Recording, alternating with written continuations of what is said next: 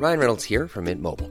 With the price of just about everything going up during inflation, we thought we'd bring our prices down. So to help us, we brought in a reverse auctioneer, which is apparently a thing. Mint Mobile unlimited premium wireless. Ready to get 30, 30, bit to get 30, bit to get 20, 20, 20, bit to get 20, 20, bit to get 15, 15, 15, 15 just 15 bucks a month. So, Give it a try at mintmobile.com slash switch. $45 upfront for three months plus taxes and fees. Promo for new customers for limited time. Unlimited more than 40 gigabytes per month. Slows. Full terms at mintmobile.com.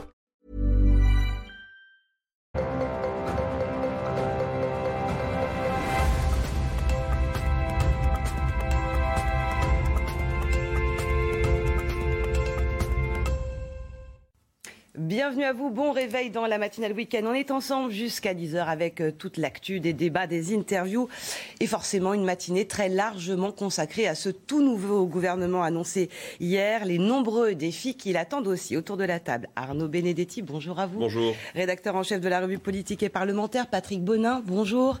Directeur général de l'agence Jean pour nous accompagner également puisque c'est une matinée très politique qui nous attend Elodie Huchard de notre service politique. Bonjour. Bonjour. Elodie, nous parlerons également de la situation en Ukraine avec vous. Harold Iman, spécialiste des questions internationales. À noter euh, qu'à 8 heures, Jean-Pierre Elkabach recevra Antoine Fouché. Il est président de Quintet Conseil, ancien directeur de cabinet de l'ex-ministre du Travail Muriel Pénicaud. Il vient de publier Le Monde de l'après-Covid chez Gallimard. Et puis nous suivrons avec vous d'ailleurs, Elodie, à 8h30, la passation de pouvoir au ministère de la Santé, ministère ô combien important en ce moment. Mais d'abord, la météo avec Karine Durand. Bonjour Karine.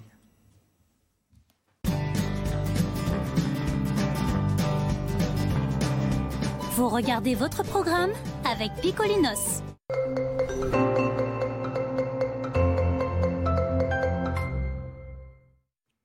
Il n'y a plus d'alerte aux orages, c'est le retour au calme sur la France et en particulier sur la moitié nord avec de belles conditions ce matin. Le ciel se dégage globalement. On a juste quelques brouillards, parfois quelques nuages bas sur les Hauts-de-France ou encore sur les côtes de la Manche. Un ciel légèrement voilé à l'ouest et partout ailleurs, un ciel bleu azur. Au cours de l'après-midi, on va retrouver ce beau temps généralisé.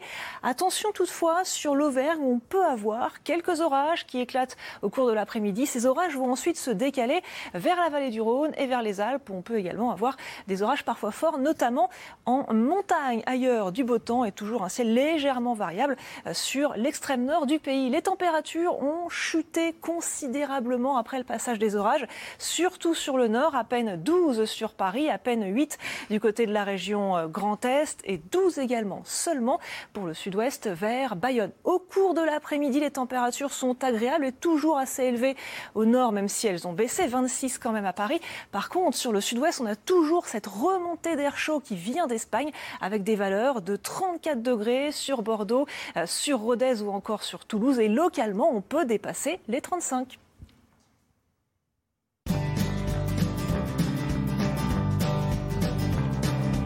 Vous avez regardé votre programme avec Picolinos.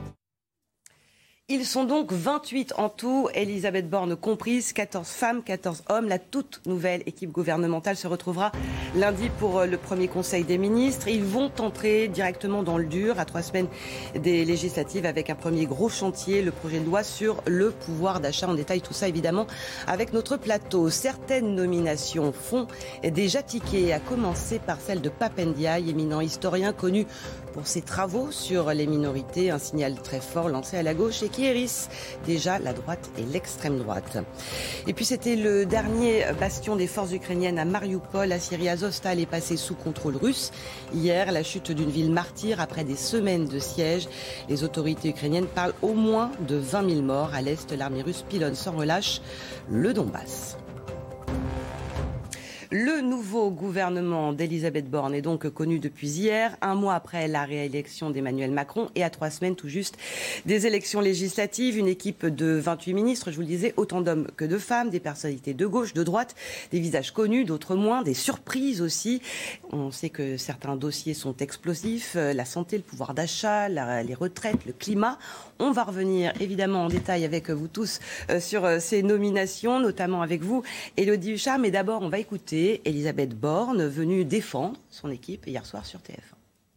C'est d'abord un gouvernement qui est paritaire, je pense que c'est important.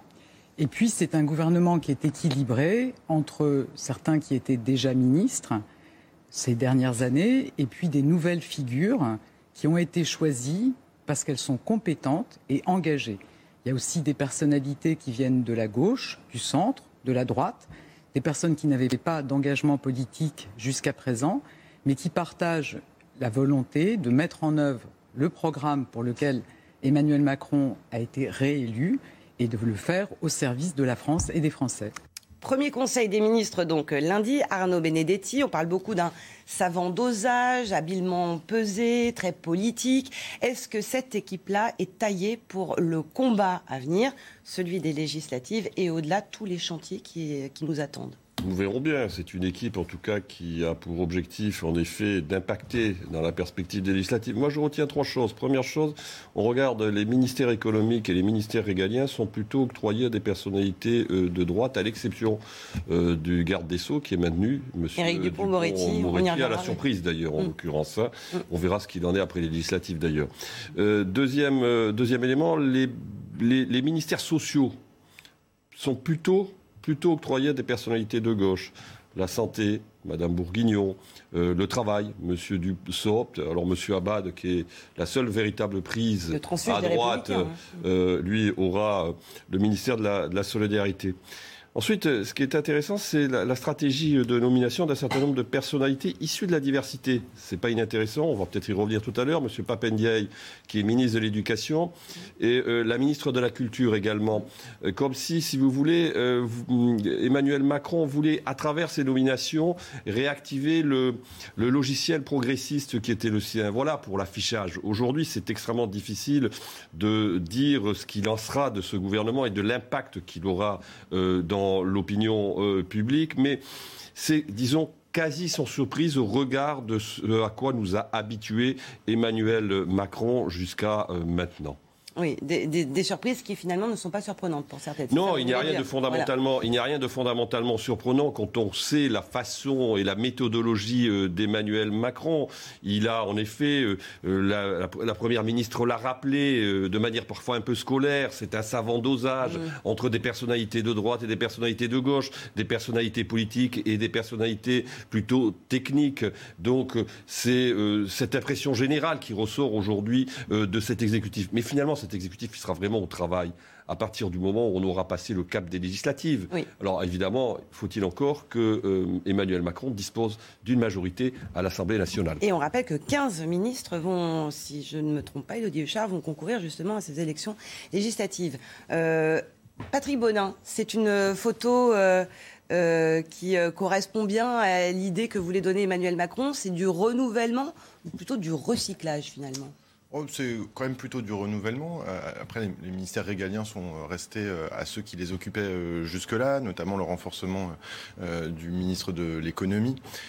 après, pour répondre à votre question, moi je crois sincèrement que ça n'est pas un gouvernement taillé pour gagner des législatives. C'est un gouvernement plutôt de techniciens. D'ailleurs, sur certains postes, euh, le, président y a mis des techniciens. Ça a été le cas du ministère de l'Éducation nationale, où c'est un, ancien élève de l'école normale supérieure, comme d'ailleurs au ministère de l'Enseignement supérieur le retour euh, en réalité des personnes qui connaissent l'administration, que ce soit l'éducation nationale ou l'enseignement supérieur. Donc ce sont plutôt des techniciens. Il y a quelques surprises. Alors effectivement, euh, des bonnes et des moins bonnes. Je pense qu'effectivement, le maître Dupont-Moretti est une surprise qui, euh, n'est pas... Moins bonne pour les magistrats en tout cas, mais ça Et, et puis pour euh, beaucoup d'autres corps constitués. Et puis une très bonne nouvelle, alors qui peut paraître anecdotique, mais dans, un, dans une période qui s'annonce, qui est importante, c'est le fait ça que... Ça tient à cœur, ça. Mais oui, ça me tient à cœur. Et vous le savez, le ministère des Sports est un ministère de plein droit. À dans, quelques, dans quelques mois, nous aurons les Jeux Olympiques en France. C'est une grande technicienne euh, de l'administration des sports. Donc oui, il y a des bonnes, aussi des bonnes surprises et euh, certaines qui peuvent apparaître pour d'autres moins bonnes. Élodie Huchard, il y a des grosses entrées à signaler, peut-être des entrées qui en disent euh, long sur euh, les intentions politiques d'Emmanuel Macron. Oui, on peut s'arrêter euh, sur trois profils. Alors d'abord, on en a parlé parmi les, le débauchage de la droite, c'est donc l'entrée de Damien Abad au gouvernement en charge des solidarités. Damien Abad, 42 ans, qui était jusque-là président du groupe Les Républicains à l'Assemblée nationale. Évidemment, ça avait tangué au sein du groupe de la droite, donc il avait démissionné de ses fonctions la veille d'être nommé. Il avait été nommé plus jeune parlementaire quand il avait été élu député européen. Et puis, c'est aussi le seul parlementaire qui a un handicap. Et c'est aussi pour ça, mais pas uniquement pour cette raison, qu'il récupère ce ministère un peu plus large. Donc, autonomie, solidarité et santé. On a aussi le profil de Catherine Colonna, donc aux affaires étrangères, diplomate, énarque, ambassadrice de France à Londres. C'est une chiracienne. Elle avait été porte-parole de la présidence. elle avait d'ailleurs tenu un record de longévité entre 1995 et 2004. Elle avait beaucoup suivi notamment à la guerre en Irak et le Brexit. Là, on voit que c'est le profil un petit peu effectivement euh, solide technicien dont on parlait. Et puis pour marquer aussi la récompense de la loyauté et de la fidélité, eh bien on peut parler de Stanislas Guérini, lui qui est un des marcheurs de la première heure puisqu'il a participé à la fondation d'En Marche en 2015. Il a notamment été euh, patron du parti, un rôle pas toujours euh, facile pour lui et qu'il n'a pas forcément beaucoup exposé d'ailleurs et qui finalement fait son entrée au gouvernement. Donc on le voit, c'est un équilibre entre euh, des bons techniciens, un petit peu de débauchage et puis quand même aussi une prime à la loyauté et à la fidélité. Euh, un mot peut-être à Roldiman, une réaction euh, sur cette nomination de Catherine Colonna, ministre de l'Europe et des Affaires étrangères, dans un contexte, on, le sait, de, de grandes, très grandes tensions internationales et de guerre en Ukraine. Elle a connu ça depuis le début. C'est ce que disait Elodie, oui. Tout à fait. Et je rajouterai quelques éléments de plus. Dès 1995, elle était en pleine guerre de, Yougoslavie. Et Jacques Chirac euh, s'était mêlé à cette affaire. même, il a pesé sur le cours de cette guerre on peut dire. Et elle était euh, devant la presse tous les jours. Et on, a un souvenir de quelqu'un d'assez fluide, d'assez fluide, d'assez, euh, je dirais, même proactive. Elle pouvait téléphoner euh, aux chaînes de télévision pour leur dire on a des choses à vous dire, intéressez-vous à, ce qu'on fait, mais, mais, mais une pression douce quand même. Juste un point pour Catherine Colonna, la nomination n'est pas totalement neutre au regard euh, de la grogne du corps diplomatique. Vous savez que le corps diplomatique aujourd'hui n'est plus ce qu'il était, c'est-à-dire que on a euh, supprimé de fait le corps en l'occurrence. Elle, c'est une professionnelle du corps diplomatique, c'est une ambassadrice. Donc c'est un message aussi. C'est sa façon de faire à Emmanuel Macron. C'est une hein. façon. Enfin, on, peut considérer, on, peut considérer que c'est un message qui est envoyé aussi au corps diplomatique à travers cette nomination. Euh, sur Damien Abad, très très brièvement une prise chez les Républicains, quand même une. Oui, mais elle était tellement annoncée que l'effet de surprise est un peu, j'allais dire, euh, dissolu, euh, parce que, en l'occurrence, cela faisait plusieurs semaines que euh, le bruit de la nomination, ou en tout cas du ralliement de Damien Abad à la majorité, circulait. Donc, finalement, il y a très peu de prise euh, de guerre dans ce gouvernement, tant à gauche qu'à droite, et chez les écologistes aussi. Souvenons-nous quand même que Emmanuel Macron, en 2017, avait réussi à, rallier euh, Nicolas Hulot, puis ensuite, plus tard, euh, Madame Pompili et Monsieur de Rugy, qui, étaient, qui venaient de l'écologie politique. Là, il n'y a pas de prise, il a pas de prise chez les écologistes, il n'y a pas de prise chez les socialistes, il y a une prise chez les républicains. On peut considérer que du côté des anciennes formations de gouvernement, jusqu'à maintenant, on verra après législative, les digues ont plutôt tenu. Patrick? Les quelques ministres cités euh, là n'étaient pas non plus des très grandes réussites. Ce sont des gens qui sont assez vite partis. On dit effectivement que c'est un monde de surprise issu du monde euh, d'un monde qui ne soit pas un monde politique. Je pense que les, initiatives avec Nicolas Hulot, avec d'autres profils qu'on a évoqués jusque-là, n'ont pas forcément été une réussite. D'ailleurs, la preuve, celle qui reste là et dont au fond on discute beaucoup, est plutôt celle de Maître Dupont-Moretti, qui ne venait pas de cet écosystème et qui jusque-là n'avait pas été non plus exempt de tout reproche c'est quand même une première, la nomination à nouveau d'un ministre qui a été mis en examen L'interrogation est importante concernant Maître Dupont-Moretti. On, va reparler évidemment d'Éric Dupont-Moretti, mais tactiquement, c'est bien joué de la part d'Emmanuel Macron d'avoir euh, fait attendre aussi longtemps pour euh, ce gouvernement, aussi peu de temps avant les législatives. Lundi, premier Conseil des ministres, on est en période de réserve électorale. Ça leur laisse le moins de chances possible de faire des, gaffes, des, boulettes, des dérapages euh, avant les élections? Qu'il y ait eu une intention tactique, peut-être, mais il n'y a pas que de l'intention tactique. Je pense que Emmanuel Macron a eu quelques difficultés, non pas à former son gouvernement, parce que c'est allé assez rapidement après la nomination euh, d'Elisabeth Borne, mais en tout cas, on a beaucoup attendu pour la nomination de la première ministre, avec un changement de pied quand même, il faut se souvenir, parce que euh, il y a une semaine, au même moment, euh, nous pensions plutôt que ce serait un autre profil qui serait nommé. Ce qui s'est passé, c'est que vous avez un certain nombre de poids lourds de la majorité qui se sont opposés à cette nomination. Et la lecture politique qu'il faut faire, à mon avis, euh, de ce, de ce moment que nous avons traversé, c'est que c'est la première fois depuis 2017 qu'à l'intérieur de sa majorité, Emmanuel Macron recule par rapport finalement à un certain nombre de personnalités de sa majorité qui euh, ont, se sont opposées à une nomination. Et Isabelle Borne, qui avait été castée quand même, faisait mm. partie des personnalités castées, est revenue plutôt sur la fin. Alors, on va parler des, nominations les, plus commentées, euh, à commencer par celle du nouveau ministre de l'Éducation nationale, l'un des rares nouveaux membres du gouvernement issus euh, de la société civile, un intellectuel reconnu, spécialiste de l'histoire des minorités, qui a été jusque-là euh, directeur général du Musée national de l'histoire de l'immigration, Geoffrey Defebvre. À 56 ans, Papendiaï succède à Jean-Michel Blanquer, et devient le nouveau ministre de l'Éducation nationale. Ancien élève de l'École normale supérieure de Saint-Cloud, agrégé d'histoire et titulaire d'un doctorat, Papendiaï est depuis mars 2021 directeur général du Musée national de l'histoire de l'immigration. Lors de sa passation de pouvoir, le nouveau ministre de l'Éducation a commencé par un hommage. J'ai euh, une pensée pour euh, un collègue historien, euh, Samuel Paty, qui, dont l'exemple et dont la mémoire sont euh, gravés dans nos esprits et dans nos cœurs.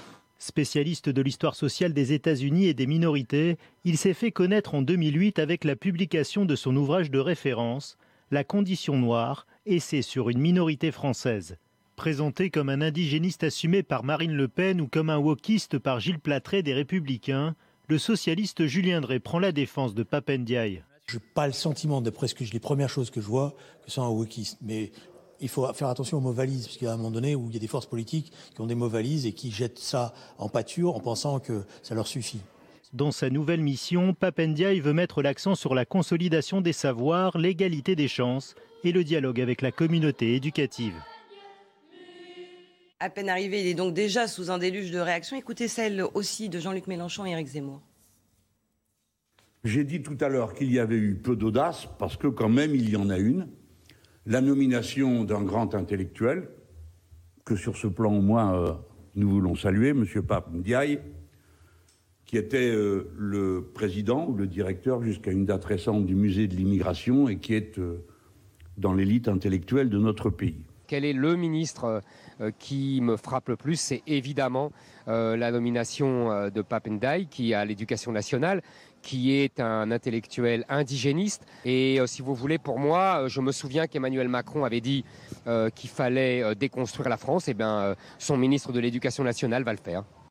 Bon, ah, Harold, quand même un mot sur son, travail justement à ce musée de l'immigration. Oui, bah, étant à fin de tous les musées, dont celui-ci, hum. euh, musée de l'immigration, autrefois cité de l'immigration, mais c'est redevenu un musée. Et avec lui à la tête, il y a eu des, expositions euh, vraiment étonnantes, dont le dernier était Picasso, un immigré. Et, et là, c'était une vraie enquête très très poussée sur tout le parcours de Picasso, qui n'a jamais pu obtenir la citoyenneté française, malgré le fait qu'il ait demandé deux fois deux fois recalé.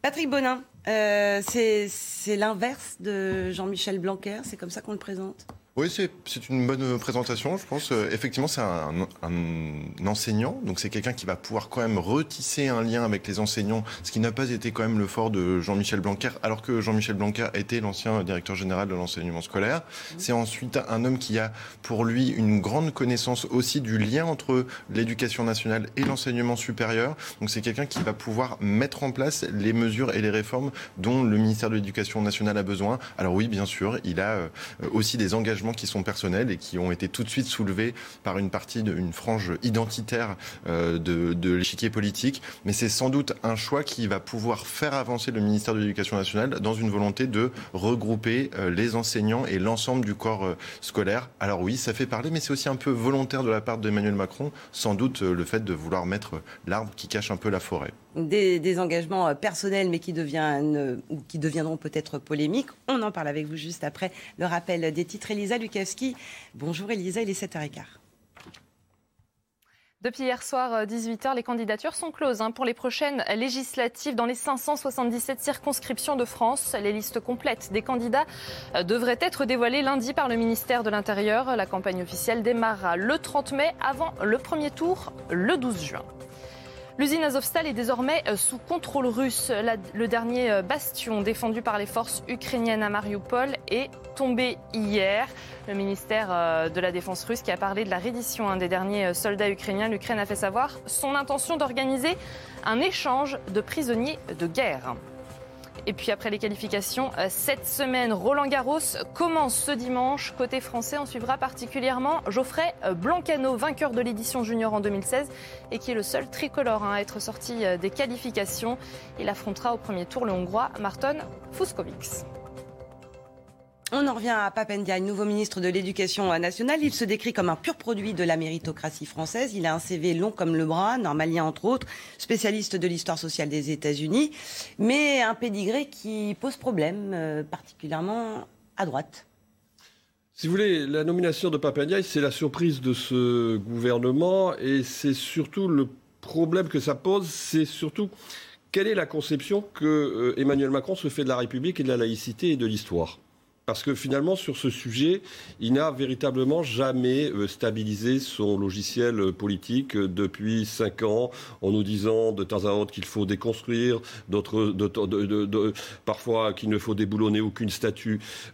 Monsieur Papendiaï, il est certainement quelqu'un de tout à fait compétent dans son domaine euh, historique, mais euh, c'est quelqu'un qui a quand même tenu des propos qui euh, peuvent, en tout cas, en effet, apparaître comme totalement différents de ceux qui étaient tenus par l'ancien ministre de l'Éducation nationale, Monsieur Blanquer. Donc il ne faut pas évidemment aujourd'hui le juger sur ses propos, on le jugera sur l'action qui est la sienne en tant que ministre.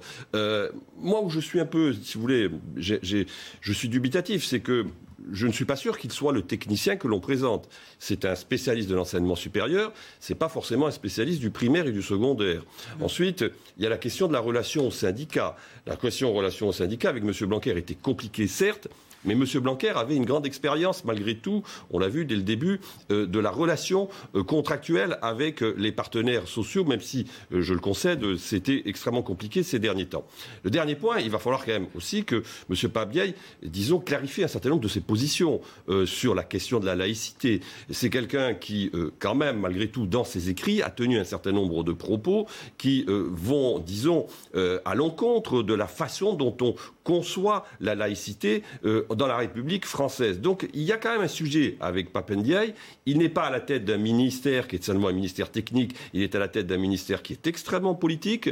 Donc on voit bien que la droite, et on voit bien que la droite s'est totalement, euh, disons, engouffrée dans la brèche et mm. dans la critique, parce qu'elle a vu que là, il y avait un point faible.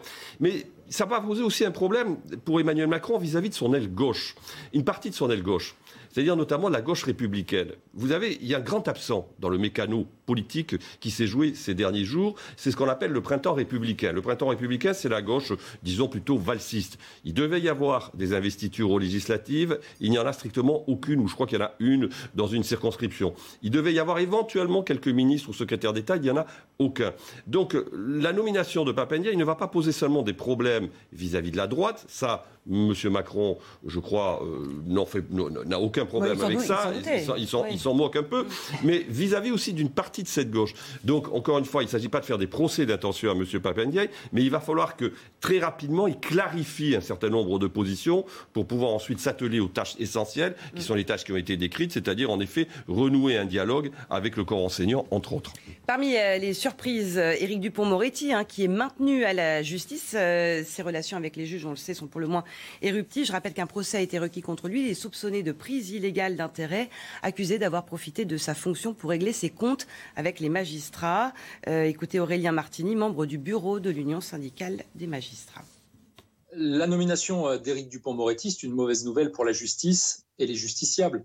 C'est une mauvaise nouvelle parce que, au fond, voilà quelqu'un qui était mis en examen, qu'on a maintenu en fonction et qui est maintenant renommé garde des Sceaux. Donc nous, on s'interroge à l'Union syndicale des magistrats véritablement sur la nature du message qui est envoyé en renommant quelqu'un qui est euh, pris dans des conflits d'intérêts. Il est mis en examen pour cela.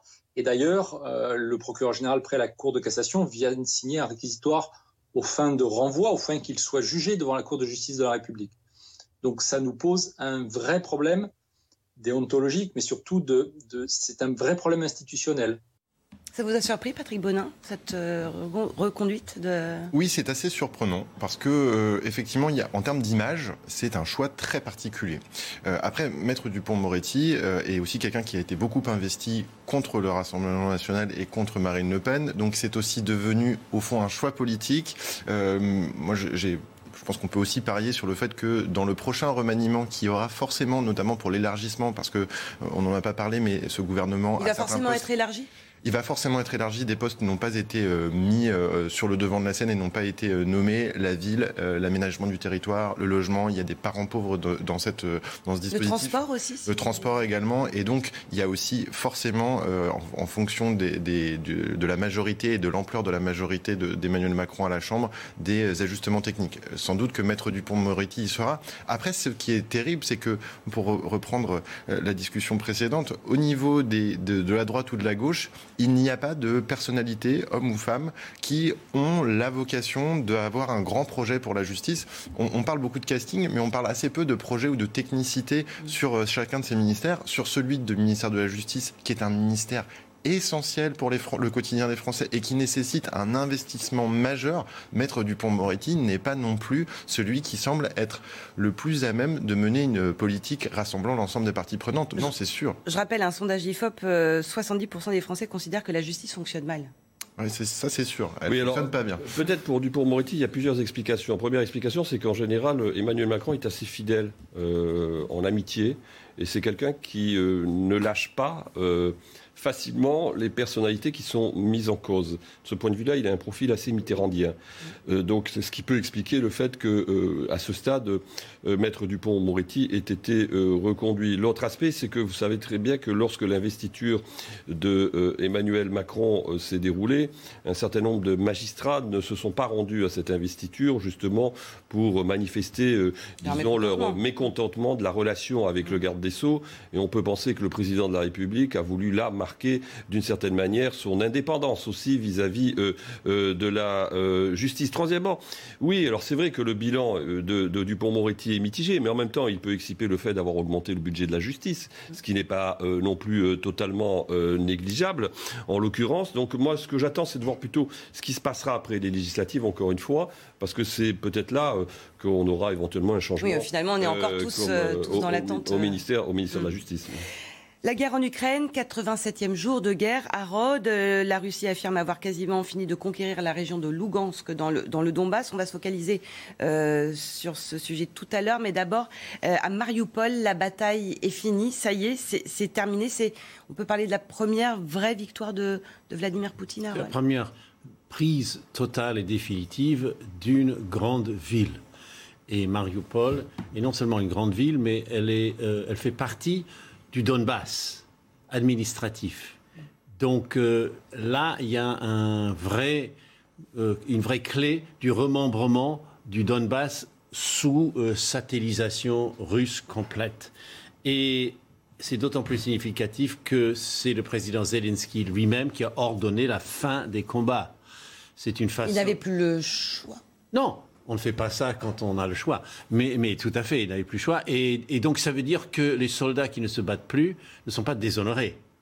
Donc euh, on essaye de revenir à une certaine vague élégance euh, de style 19e siècle dans les règles de la guerre.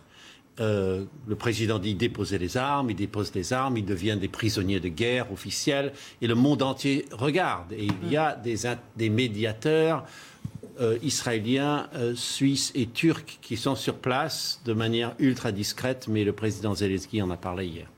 Euh, ça y est, ça signe Arnaud Benedetti bah, la, fin pour le, le, Donbass de manière plus générale, comme le laisse entendre Harold non, parce que les, combats continuent quand même dans le Donbass, dans une grande partie, dans une grande partie du Donbass. Donc, euh, si vous voulez, l'objectif de guerre aujourd'hui euh, euh, de Vladimir Poutine n'est pas n'est pas totalement atteint. Mais c'est vrai que depuis le début de ce conflit, c'est la première fois qu'il peut, en l'occurrence, brandir un trophée de guerre après évidemment deux mois de, de conflit dans une ville qui aujourd'hui est rasée quasiment à 90% Oui, et on parle, même si les chiffres sont difficiles à obtenir mais au moins peut-être de 20 000 morts euh, ukrainiens euh, pendant ce siège de, Mariupol, euh, Patrick Bonin, sur cette victoire de, Vladimir Poutine Oui, c'est quand même une ville qui a été complètement détruite. C'est une victoire qui a un symbole fort parce qu'effectivement, c'est une première victoire. C'est en réalité, et c'est assez terrible à se dire, mais plutôt une sorte de victoire de communication pour montrer qu'il y a une vraie victoire.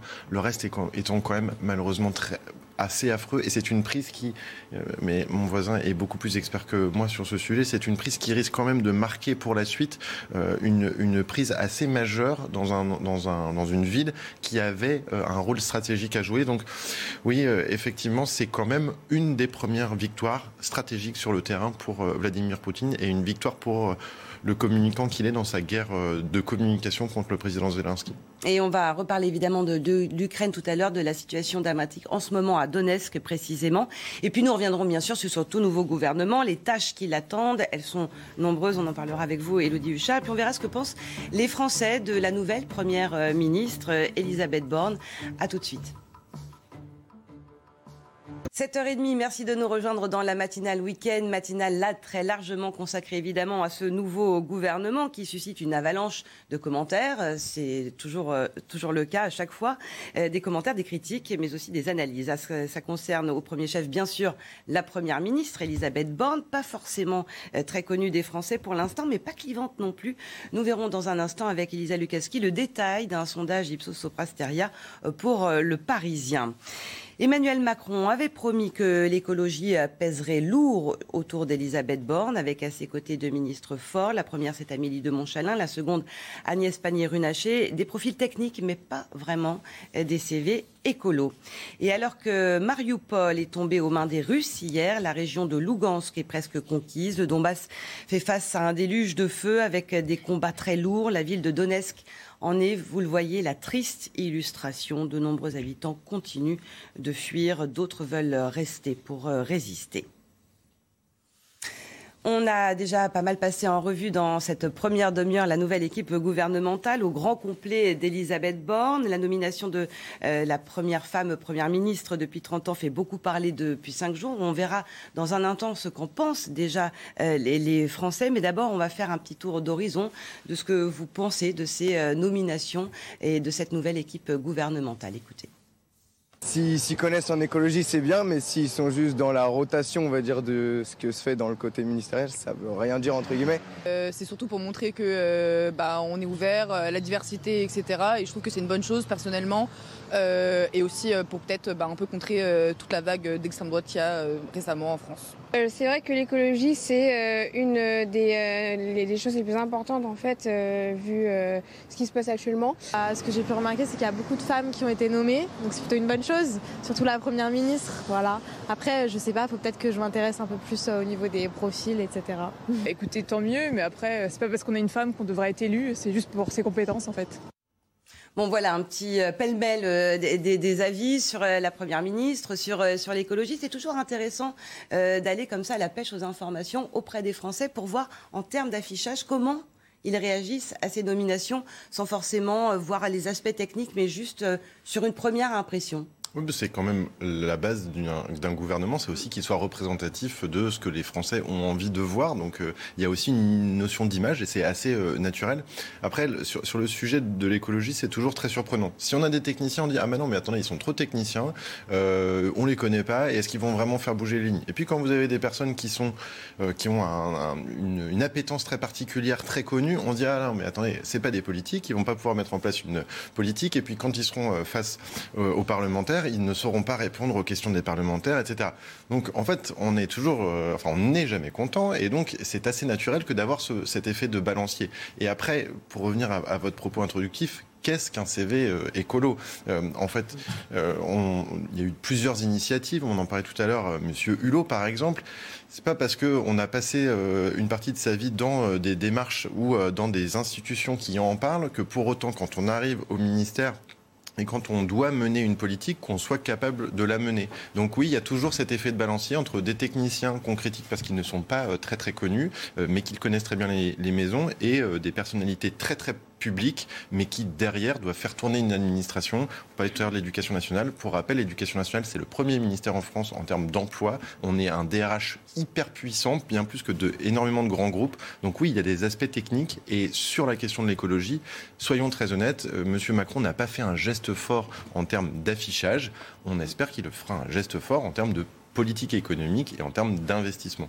Eh écoutez, justement, on est allé faire un reportage, Valérie Labonne en tout cas, euh, euh, pour voir euh, comment les associations écologistes jugeaient ces, ces, nominations. Puis on en reparle après avec vous, Arnaud Benedetti. Dans le monde de l'écologie, les noms des ministres étaient attendus avec impatience. Le choix du gouvernement reflète-t-il le virage en faveur de la planète promis par le président de la République?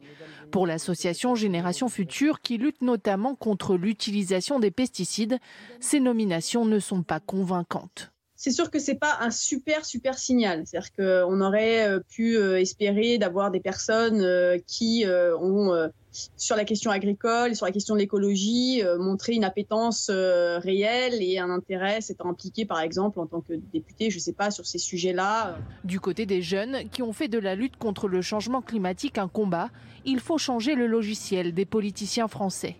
Il considère que les personnalités choisies sont des technocrates qui n'ont pas été formés aux problématiques écologiques. Ce sont quand même des personnes euh, issues soit d'HEC, qui ont une sensibilité start-up un peu nation, ce qui n'est pas du tout en cohérence avec ce, que, ce à quoi aspire euh, la société civile déjà et ce que recommande le GIEC aussi.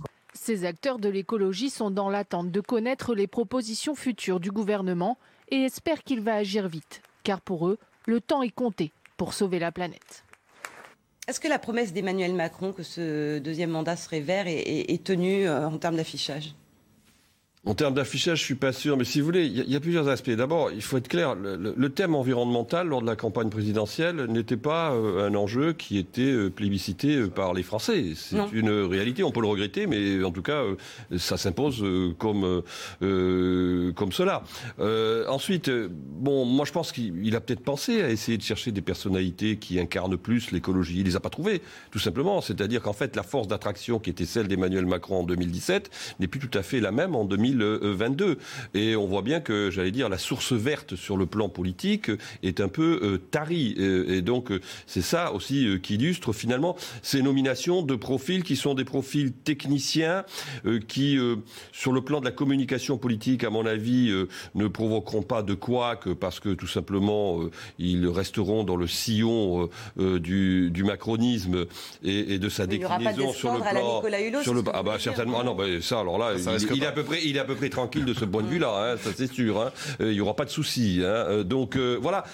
ensuite, bon, Maintenant, euh, la, difficulté pour lui, c'est que si vous voulez, l'écologie aujourd'hui, elle a été préemptée en effet par un mouvement politique, mais que la vision euh, de l'écologie euh, telle qu'elle est exprimée par Emmanuel Macron et pour aller très vite par les partis de gouvernement, c'est-à-dire les partis qui ont gouverné jusqu'à maintenant depuis jusqu'à 2017, jusqu'à l'élection d'Emmanuel Macron, mais Emmanuel Macron c'est aussi un héritier de ces partis du gouvernement, ils ont une vision de l'écologie qui n'est pas celle qui est portée par les Verts, en tout cas clairement. Donc, et juste un point, c'est que on sait très bien que, par exemple, M. Euh, Macron a essayé de débaucher M. Jadot. Il n'y est pas parvenu, mm. manifestement. Donc ça veut dire aussi, bon, bah, il s'est, il s'est, replié, disons, sur ses fondamentaux. Elodie, finalement, c'est un gouvernement assez sage, sans vraiment de tête qui dépasse, de risque de débordement, et, un gouvernement très tenu, ce qu'on disait euh, tout à l'heure, euh, entre la réélection, les législatives, on entre en période électorale lundi, on évite le plus possible les couacs.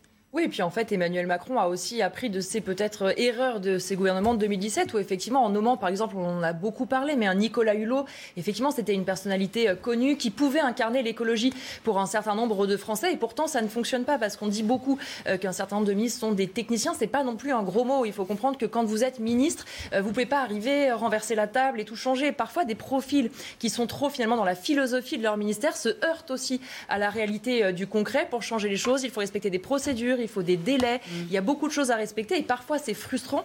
Donc on voit Emmanuel Macron qui effectivement plutôt se replie un peu sur ses troupes, qui a un inconvénient aussi qu'il n'avait pas en 2017, c'est que maintenant il a une majorité. Donc il a aussi fallu trouver des profils. Quand on a parlé par exemple de Catherine Vautrin, on voit bien qu'il y a une montée de bouclier contre. Donc il doit aussi euh, faire avec ça. Et puis effectivement maintenant l'enjeu pour le gouvernement, c'est d'aller jusqu'aux législatives avec le moins de boulettes possible, euh, si je peux dire. Et la période de réserve va aider puisque les ministres ne pourront pas euh, trop s'exprimer. Ils seront en campagne, ils vont aller dans leur circonscription. Et donc ça permet aussi une période en théorie un petit peu plus calme.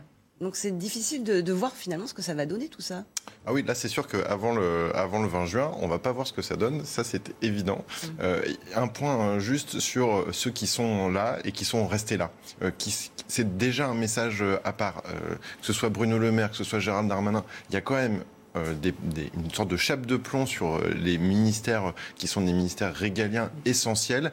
Euh, on a aussi renforcé clairement Bruno Le Maire, sans doute dans une volonté euh, de, ne pas forcément vis-à-vis -vis du maire du Havre donner toute la latitude au maire du Havre. Donc il y a aussi euh, sur les aspects très sensibles de l'économie de l'intérieur des ministres qui connaissent le job, qui ont été là jusque-là et qui vont effectivement complètement cadenasser ces éléments pour qu'il n'y ait aucun dérapage dérapage jusqu'au 19 juin et où, à un moment où sans doute le président fera des aménagements techniques importants et on le disait tout à l'heure des candidats aussi certains ministres sont candidats si ces ministres ne gagnent pas et certains ne sont pas non plus en balotage en ultra favorable ouais, ouais. eh bien on sera aussi euh, capable à ce moment-là d'aménager le gouvernement et sans doute de les faire ressortir. Justement on peut peut-être ouvrir une parenthèse sur ces 15, ces 15 ministres hein, c'est ça qui sont en, en campagne pour les législatives euh, rien ne les oblige s'ils perdent à quitter leur poste ou être démis de, de leur fonction, mais en même temps c'est compliqué.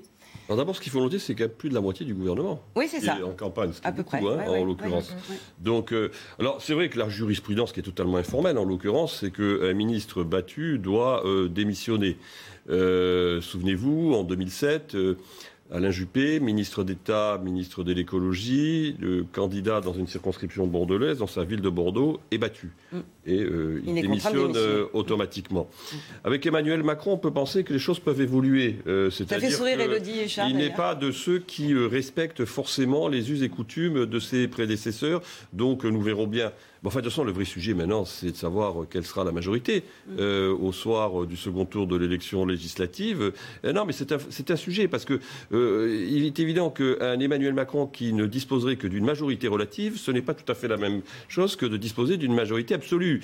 Euh, je rappelle qu'en 1988, lorsque François Mitterrand nomme Michel Rocard, Michel Rocard va disposer d'une majorité, mais d'une majorité relative. relative. Et ça a été très compliqué ensuite pour la gauche de gouverner durant ces cinq Juste un mot, la, la majorité risque effectivement, même si elle n'est pas absolue, de pouvoir quand même donner à, Emmanuel Macron les, les, pleins pouvoirs. Euh, après, il y a quand même certains ministres, on le sait, on, on peut difficilement imaginer que si Elisabeth Borne perd l'élection, elle pourrait continuer à assumer euh, son mandat.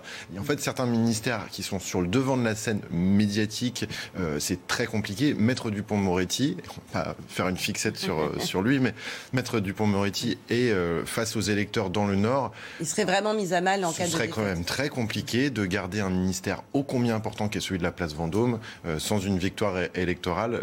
c'est pas, pas simple. Dans une, encore une fois, dans des circonscriptions qui sont loin d'être gagnées. Alors, Elisabeth Borne, justement, qu'en pensent les Français? Question posée après euh, à peu près cinq jours hein, depuis euh, sa nomination, mais euh, les Français ont, déjà leur avis. Question posée par Ipsos Soprasteria par nos confrères du Parisien, Elisa Lukavski. Les réactions semblent mesurées, en tout cas pour l'instant. Oui, seulement un peu plus de la moitié hein, des Français euh, connaissent la nouvelle euh, première ministre. Ils sont 55% à hein, bien voir euh, qui est Elisabeth Borne et à être informés de son parcours et de ses idées. Seulement 16% des sondés disent ne pas du tout voir qui elle est. Information importante hein, pour la majorité des interrogés, la nomination d'Elisabeth Borne comme chef de gouvernement est une bonne chose. 38% le pensent alors qu'ils sont 30% à dire le contraire et 32% à penser que ça ni une bonne ni une mauvaise idée. Ce qu'on demande le plus à la nouvelle Première ministre par rapport hein, à ses prédécesseurs euh, concerne de, loin pardon, le mode de gouvernance. 54% des sondés souhaitent qu'Elisabeth Borne soit plus à l'écoute des Français, 33% demandent à ce qu'elle soit plus sociale, 30% à ce qu'elle soit plus écologique et 26% plus euh, sécuritaire. Du côté du positionnement politique de la locataire de eh de Matignon c'est très équilibré, même si la balance, elle penche légèrement à gauche. Un gros tiers des sondés, 34% hein, voient Elisabeth Borne plutôt comme une personnalité de gauche alors que 30% trouvent que ces idées sont plutôt euh, de droite, une nomination qui devrait donc satisfaire ou au moins ne pas contrarier l'ensemble euh, de l'électorat en France. Merci Elisa. C'est finalement la carte de la prudence euh, ils la connaissent mal. Ils la connaissent mal, forcément. Si vous voulez, d'abord, c'est un. C'est rare les premiers ministres qui, en France, n'ont pas de mandat électoraux. Il y en a eu quatre, je veux calculer. Il y a eu Georges Pompidou, mais qui a été ensuite élu député. Il y a eu Raymond Barre, euh, qui en 76 euh, n'avait pas euh, de mandat électif, mais qui était ministre du commerce extérieur. Il y a eu M. De Villepin, mais De Villepin avait une visibilité très forte du fait de sa personnalité et puis du fait de son discours, notamment au Conseil de sécurité de l'ONU au moment de la guerre, de la seconde guerre d'Irak. Et puis il y a Mme Borne. Ensuite, Mme Borne a été identifiée à gauche. Pourquoi elle est identifiée à gauche? Parce qu'elle a un parcours de haut fonctionnaire dans les cabinets ministériels qui étaient des cabinets ministériels de gauche, notamment chez Lionel Jospin. Mais quand on regarde la granularité finalement euh, des politiques qu'elle a eu à mettre en place depuis qu'elle est euh, ministre euh, d'Emmanuel Macron. Et d'ailleurs, c'est ce qui lui vaut les critiques de la gauche d'opposition et notamment de M. Jean-Luc Mélenchon. Elle a plutôt mené, sinon, disons, des politiques que l'on qualifierait de néolibérales. Donc, si vous voulez, elle est assez représentative finalement de ce qu'est aujourd'hui le macronisme. Vous avez partagé ce, point de vue euh C'est quelqu'un qui est rassurant. La preuve, les Français ne la connaissent pas, mais n'ont pas forcément euh, un a priori euh, très négatif. C'est quelqu'un qui a quand même construit un parcours personnel fort, sans doute à la différence à l'époque d'Edith Cresson, qui était considérée comme le choix du, le choix du président. Là, il y a un côté, au fond, assez naturel. voilà, elle a un parcours qui est le sien. C'est une polytechnicienne qui connaît encore une fois très bien l'administration et les différentes administrations. Elle ne fera pas de vagues. La chose est cadrée, encadrée et certainement euh, très précise pour euh, les Français dans les mois à venir. Une passation de pouvoir que l'on suivra ce matin à 8h30 d'ailleurs avec vous et Elodie Huchard. Euh, ce sera au ministère de la Santé. On en parle dans un instant, juste après les titres avec vous, Elisa Lukavski. La France touchée par la variole euh, du singe avec un cas détecté, nouveau pays concerné après les États-Unis, l'Espagne, le Portugal ou encore l'Allemagne. La plupart des cas sont pour l'heure sans gravité. Cette, maladie est une cousine hein, moins dangereuse de la variole qui se traduit d'abord par une forte fièvre et qui évolue rapidement en éruption euh, cutanée. Montée des marches mouvementée hier à Cannes, une femme torse nu peint aux couleurs ukrainiennes avec la mention arrêtée de nous violer a fait éruption hier sur le tapis rouge. Objectif dénoncer les viols russes en Ukraine. L'action a été revendiquée par les activistes féministes de Scum. Et puis la dernière journée euh, de Ligue 1, le PSG reçoit euh, Metz ce soir. Si Metz vise la victoire pour décrocher une place de barragiste, les Parisiens fêteront eux leur dixième titre de champion de France à l'issue de la rencontre. L'occasion aussi de rendre hommage à André Di Maria, arrivé au PSG en 2015 et qui quitte le club. Kylian Mbappé doit lui annoncer dans les prochaines heures s'il jouera au PSG ou pas la saison prochaine. Merci Elisa. Il y en a qui sont euh, fébriles à quelques heures de cette annonce de Kylian Mbappé. Euh, s'il parle ce soir, vous êtes d'accord Ça sera bon signe pour le PSG. Ah S'il attend demain, ça sera plutôt euh, option réelle. Oui, c'est assez hein, simple. En termes de com, en tout cas, oui, il vaut mieux que si s'il parle demain, c'est quand même sans doute qu'il veut éviter les sifflets du Parc des Princes ce soir. Alors, on revient à la, politique et cette nouvelle équipe gouvernementale. Un secteur sous très haute tension, c'est celui de la santé, l'hôpital en crise. nous suivrons, je le disais tout à l'heure avec Elodie Huchard, cette passation de pouvoir entre Olivier Véran, qui sera désormais euh, chargé des, relations avec le Parlement, et Brigitte Bourguignon, ministre déléguée à l'autonomie dans le précédent gouvernement, qui était donc sous la tutelle euh, d'Olivier Véran. D'innombrables euh, chantiers l'attendent. Écoutez la réaction d'Arnaud Chiche, médecin anesthésiste et créateur du collectif Santé en danger. C'est une nouvelle ministre qui arrive à un moment où le système de santé est vraiment en grande difficulté. Il y a plus d'une centaine de services d'urgence en difficulté en France. La ville est en crise et on n'arrive pas à hospitaliser les patients dans l'hôpital parce qu'il manque de soignants. Donc ce que j'attends d'elle, c'est une capacité d'action immédiate, rapide, en étroite collaboration avec les professionnels du soin. Il va falloir qu'elle aille écouter les propositions de terrain et surtout qu'elle agisse très vite parce qu'il faut absolument stabiliser, sécuriser les effectifs actuels. Alors, on a parlé du ministère de, l'Éducation nationale où il y a énormément de, chantiers, mais alors celui euh, de, la santé est particulièrement euh, difficile en ce moment. Ça fait des mois qu'on parle de, l'hôpital en crise. On sait que, ce que disait Arnaud Chiche, euh, beaucoup de, services d'urgence sont en train de fermer. On annonce un été atroce pour, les patients. elle est armée pour tous ces défis bah, écoutez, elle a été euh, pendant de nombreuses années présidente de la commission des affaires sociales euh, à l'Assemblée nationale. Elle vient du Parti socialiste. Euh, elle, elle a un cursus électoral. Hein. Elle a été réélue lors d'une législative partielle assez facilement dans le Nord il y a un an, je crois. Donc c'est un ministre très politique. Madame Bourguignon, elle était ministre déléguée auprès de Monsieur Véran. vraisemblablement, le choix finalement de sortir Monsieur Véran du ministère de la Santé de hum, euh, d'y placer Madame Bourguignon, c'est la volonté peut-être de la part du président de la République de tourner la page Covid. Hum. Euh, il y a aussi cette idée-là, vraisemblablement, dans cette euh, nomination. Ensuite, on voit bien que le système euh, sanitaire est en tension et que un certain nombre, j'allais dire, de, sujets qui sont des sujets clés n'ont pas été réglés. Donc, elle a en effet un, gros chantier devant elle, avec un été dont on nous dit qu'il sera particulièrement compliqué, notamment pour un certain nombre de systèmes d'urgence. Je rappelle, on a vu ce qui s'est passé à Bordeaux il y a encore quelques jours. Patrick Bonin, ministre de la Santé, mais aussi de la prévention intervention oui, c'est un, point très très important que d'ailleurs le président Macron avait mis en avant sur euh, le fait que la crise Covid avait sans doute masqué énorme. On était beaucoup dans le réactif plutôt que dans le préventif. Euh, les enjeux de santé sont des enjeux qui nécessitent une prévention importante, notamment auprès des plus jeunes, des politiques publiques. Et là, on parle bien justement d'un investissement de politique à moyen et long terme, quand euh, jusque-là, la crise du Covid a montré le besoin d'une énorme réactivité à très court terme. Donc là, l'enjeu qui s'ouvre pour Madame Bourguignon, c'est un enjeu de rassurer à court terme l'ensemble des parties prenantes de la santé euh, en augmentant les salaires de de nombreuses professions et en mettant en place à moyen et long terme des politiques structurantes de prévention à, pour les enjeux de santé, notamment auprès des plus jeunes. Et oui, là, il y a deux combats à mener de front. Après, encore une fois, c'est quelqu'un qui connaît très bien les arcanes de l'Assemblée nationale. C'est quelqu'un qui pourra très facilement euh, faire passer euh, des éléments et des textes de loi. Donc là encore, c'est un choix de quelqu'un qui est. On est dans un choix de continuité technique et au fond d'une ouverture politique importante. C'est une socialiste passée à la République en marche et qui n'aura pas euh, de grandes difficultés à faire passer euh, une partie des réformes attendues par les Français euh, sur les enjeux de santé. Passation de pouvoir à 8h30 à suivre évidemment sur CNews la, la guerre en Ukraine et avec la chute de Mariupol, on l'a évoqué avec vous, Harold, à Donetsk, sous un déluge de feu, de nombreux habitants continuent de fuir. Les précisions d'Adrien Spiteri. Des véhicules en feu et des bâtiments totalement détruits par les bombardements. Face à l'intensification des frappes russes, les civils de Donetsk fuient leurs habitations, même si certains hésitent encore à prendre leurs décisions. Ma fille est en France et mon fils est en Pologne. Je leur ai parlé de cette situation et ils m'ont dit de partir immédiatement. Mais comment puis-je partir? C'est notre maison, c'est notre terre. Exténués par la guerre, ces Ukrainiens prennent la direction de l'Est laissant derrière eux des souvenirs et des proches.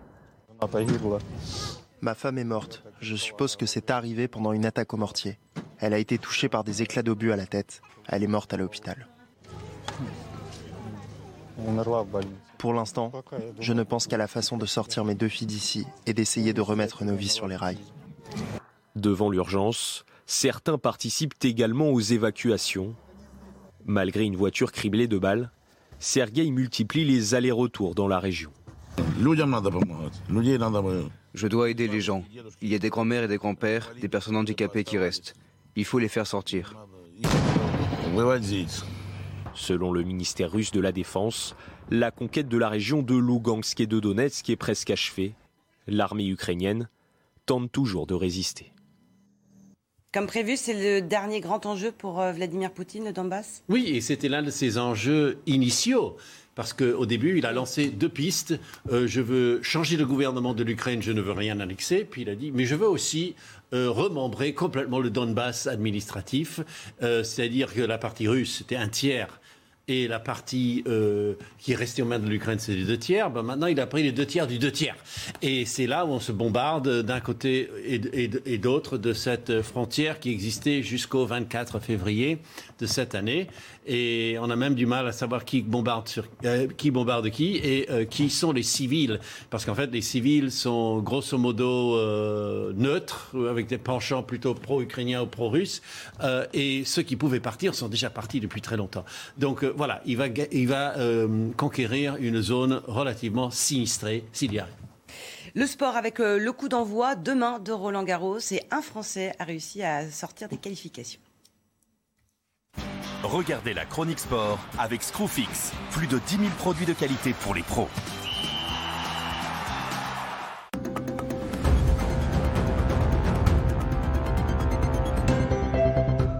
Premier tour, Geoffrey Blancano y sera pour la première fois de sa carrière. C'est le seul Français sorti des qualifications. Il a battu l'Allemand Daniel Mazur à 23 ans, le 175e à l'ATP. Va découvrir le tableau principal six ans après sa victoire lors de l'édition junior de Roland Garros. C'était en 2016 face à un certain Félix Auger Aliassim. C'était la chronique sport avec Screwfix. Plus de 10 000 produits de qualité pour les pros c'est pas des réussites. Vous faisait le constat, effectivement, sur le plateau, pendant que le téléphone d'Harold Iman est en train de sonner, que souvent les ministres des Sports euh, viennent euh, sont d'anciens sportifs. Oui, et ça n'a pas toujours été des réussites, notamment pour Bernard Laporte. Encore une fois, là, elle connaît très bien l'administration. C'est une énarque jeune avec un enjeu important pour les sports. Et au moins les Jeux Olympiques 2024, bien sûr, en France. Merci beaucoup, euh, Arnaud Benedetti et Patrick Bonin, d'être passés sur notre plateau. Merci à vous. Harold, dans un instant, les titres de ce samedi 21 mai, juste après l'interview de Jean-Pierre Elkabach. Il reçoit ce matin un grand expert des affaires sociales en France, Antoine Fouché, ancien directeur de cabinet de l'ex-ministre du Travail Muriel Pénicaud. Il vient de publier Le Monde de l'après-Covid chez Gallimard. A tout de suite. Place à l'accalmie sur la moitié nord avec le retour de belles éclaircies. Fini les orages. La vigilance orange a été euh, levée. On retrouve globalement du beau temps hein, sur les trois quarts du pays. Un ciel parfois nuageux euh, sur les Hauts-de-France, mais aussi euh, sur le centre-est. Au cours de l'après-midi, attention aux quelques orages qui vont se reformer, spécialement sur l'Auvergne, et qui vont ensuite éclater sur la vallée du Rhône ou encore les Alpes, partout ailleurs. Un temps calme et agréable. Les températures sont en nette baisse sur la moitié nord, avec seulement 12 sur Paris ce matin. 12 également du côté de Bayonne. Au cours de l'après-midi, ça va encore chauffer avec cette remontée d'air brûlant euh, qui vient d'Espagne justement avec 34 degrés sur une grande partie euh, du sud-ouest, notamment sur Toulouse ou sur Bordeaux et encore 26 degrés sur Paris, 20 degrés en remontant vers les Hauts-de-France. Et je vous emmène cette fois-ci en France pour l'image du jour avec un retour sur les orages des deux derniers jours avec cette photo impressionnante qui a été prise au nord de la Beauce mais aussi des chute de grêle au cours des derniers jours. On a eu des grêlons de 3 à 4 cm de, diamètre. On a eu de fortes pluies, 20 à 30 mm de pluie sous ces orages. C'est une bonne nouvelle pour la sécheresse, mais ce n'est pas suffisant. Ces orages violents se sont ensuite dirigés en direction de la Belgique ou de l'Allemagne, où ils ont fait des dégâts assez importants. Une dégradation orageuse qui n'a pas été exceptionnelle, mais qui était quand même assez remarquable.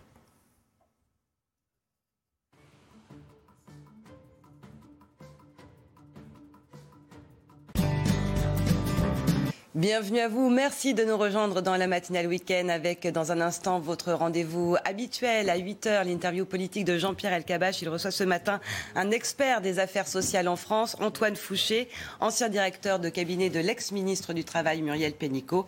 Et il vient de publier Le monde de l'après-Covid euh, chez Gallimard. D'abord, les principes au titre de l'actualité de ce samedi matin. Ils sont donc 28 en tout, Elisabeth Borne comprise. 14 femmes, 14 La toute nouvelle équipe gouvernementale se retrouvera lundi pour euh, son premier conseil des ministres. Ils vont entrer dans le dur à trois semaines des législatives avec un, premier chantier colossal, le projet de loi sur le pouvoir d'achat. Certaines nominations font déjà tiquer, à commencer par celle de Pape Ndiaye, éminent historien reconnu pour ses travaux sur les minorités, un signal très fort lancé à la gauche et qui hérisse la droite et l'extrême droite. Alors que Mariupol est tombé aux mains des Russes hier, la région de Lugansk est presque conquise. Le Donbass fait face à un déluge de feu avec des combats très lourds.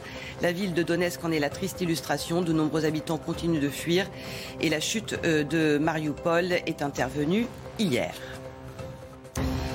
Tout de suite, place à l'interview politique Jean-Pierre Elkabach.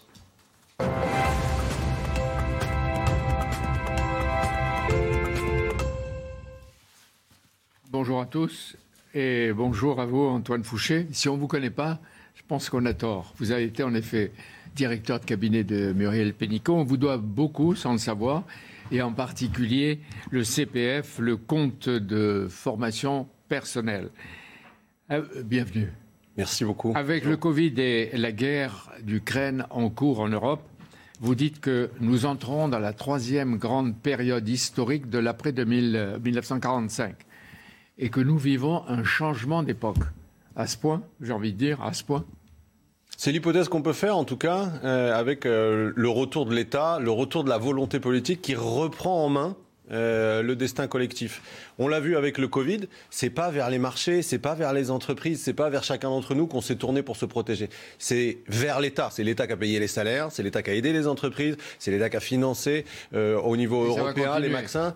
Ben, c'est ce qui se passe avec la guerre en Ukraine. La guerre prolonge ce mouvement parce qu'on attend de l'État, de la volonté politique, qu'il euh, assure notre indépendance énergétique, même si ça se fait contre le pouvoir d'achat, contre le, le marché, contre les règles du marché en fait de libre circulation des biens et des marchandises. Pardon Il faudra y répondre. Ah, il faut y répondre, mais il n'y a que l'État qui peut le faire. On voit bien que euh, pour la transition énergétique, pour euh, assurer l'approvisionnement, pour être moins dépendant du gaz russe, c'est pas les entreprises toutes seules qui vont le faire. C'est l'État, et c'est en ce sens, me semble-t-il, qu'on change d'époque. Tel que l'État a pris euh, son allure avec le nouveau gouvernement, il va répondre aux défis dont vous parlez? En, tout cas, c'est la volonté qui a été affichée par le président de la République pendant la campagne présidentielle.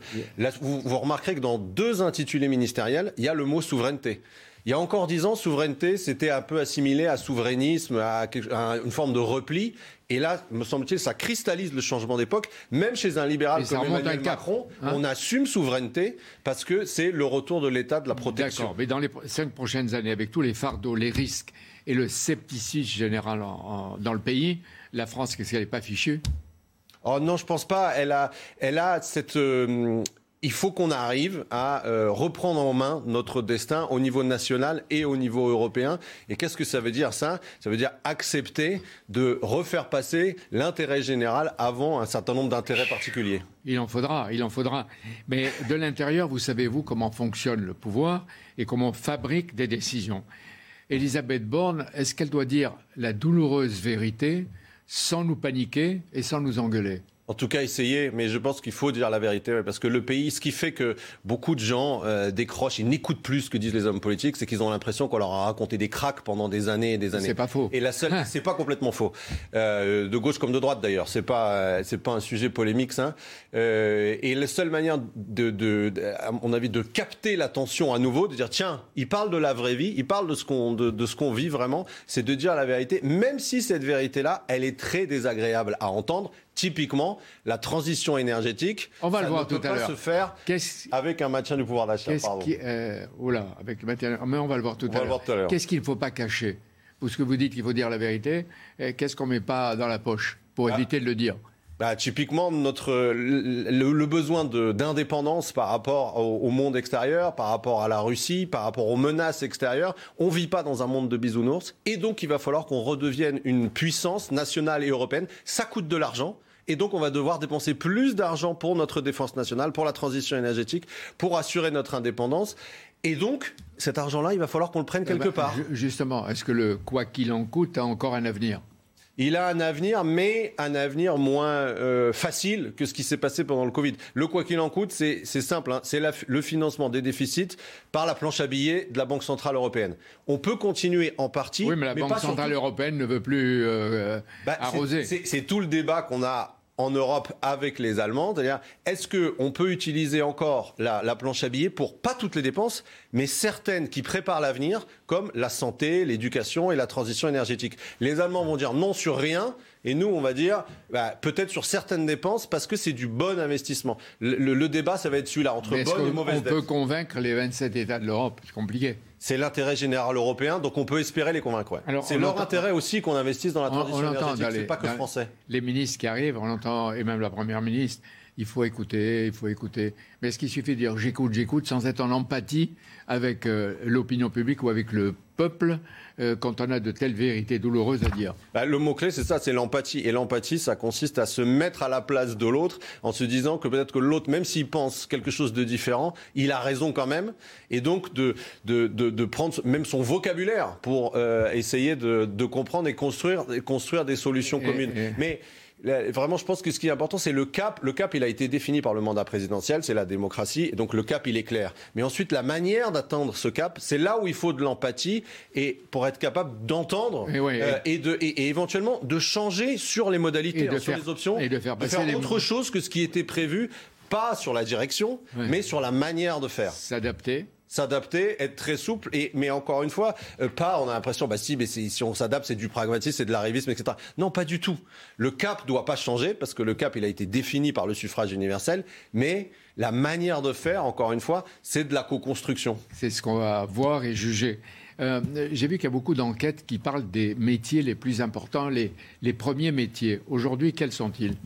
Alors les métiers, ça, ça va être l'un des défis les plus durs dans les années qui viennent. C'est que euh, notre marché du travail, il se polarise de plus en plus entre les métiers de plus en plus qualifiés et des métiers de moins en moins qualifiés. Ça a l'air abstrait, mais c'est très très concret. C'est-à-dire qu'on avait des métiers qui étaient un pour l'ensemble euh, des classes sociales, les métiers de classe supérieure, classe moyenne, classe euh, des, des, personnes peu qualifiées. Et là, c'est plus ce qui se passe. On a, on a de plus en plus d'ingénieurs d'un côté et de plus en plus, si je prends une image, de femmes, de, de, de, femmes ou d'hommes de ménage, d'aides-soignants et euh, d'aides à domicile. Et donc, du coup, là, c'est ça aussi qui fait que la France se sépare en deux, se divise en deux. On l'a vu au moment des élections, il y a deux France. On a deux France au moment des élections. On le voit dans les urnes et on le voit sur le marché du travail. Et ça, c'est ce qui va être très très difficile. Et c'est là aussi où on a besoin besoin d'un retour de l'État, c'est que si on laisse faire, ça va continuer. C'est-à-dire, on va avoir encore plus, c'est ce que dit France Stratégie, un institut rattaché à Matignon, qui fait des prévisions sur 10 ans, encore plus de métiers très qualifiés, typiquement des ingénieurs informatiques,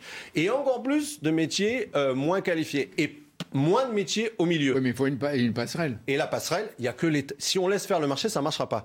Il faut une politique industrielle qui va réindustrialiser le pays pour recréer des emplois industriels de classe moyenne. Sinon, la France va continuer de se D'accord, je vois votre passion, mais quand vous dites qu'il faut réindustrialiser, est-ce que ça veut dire, alors qu'on nous dit tout le temps que les grandes usines, c'est fini, qu'il faut en fabriquer d'autres? Bah oui. C'est pas fini les grandes usines. On peut en remettre à l'échelle française et à l'échelle euh, par exemple européenne et à l'échelle européenne.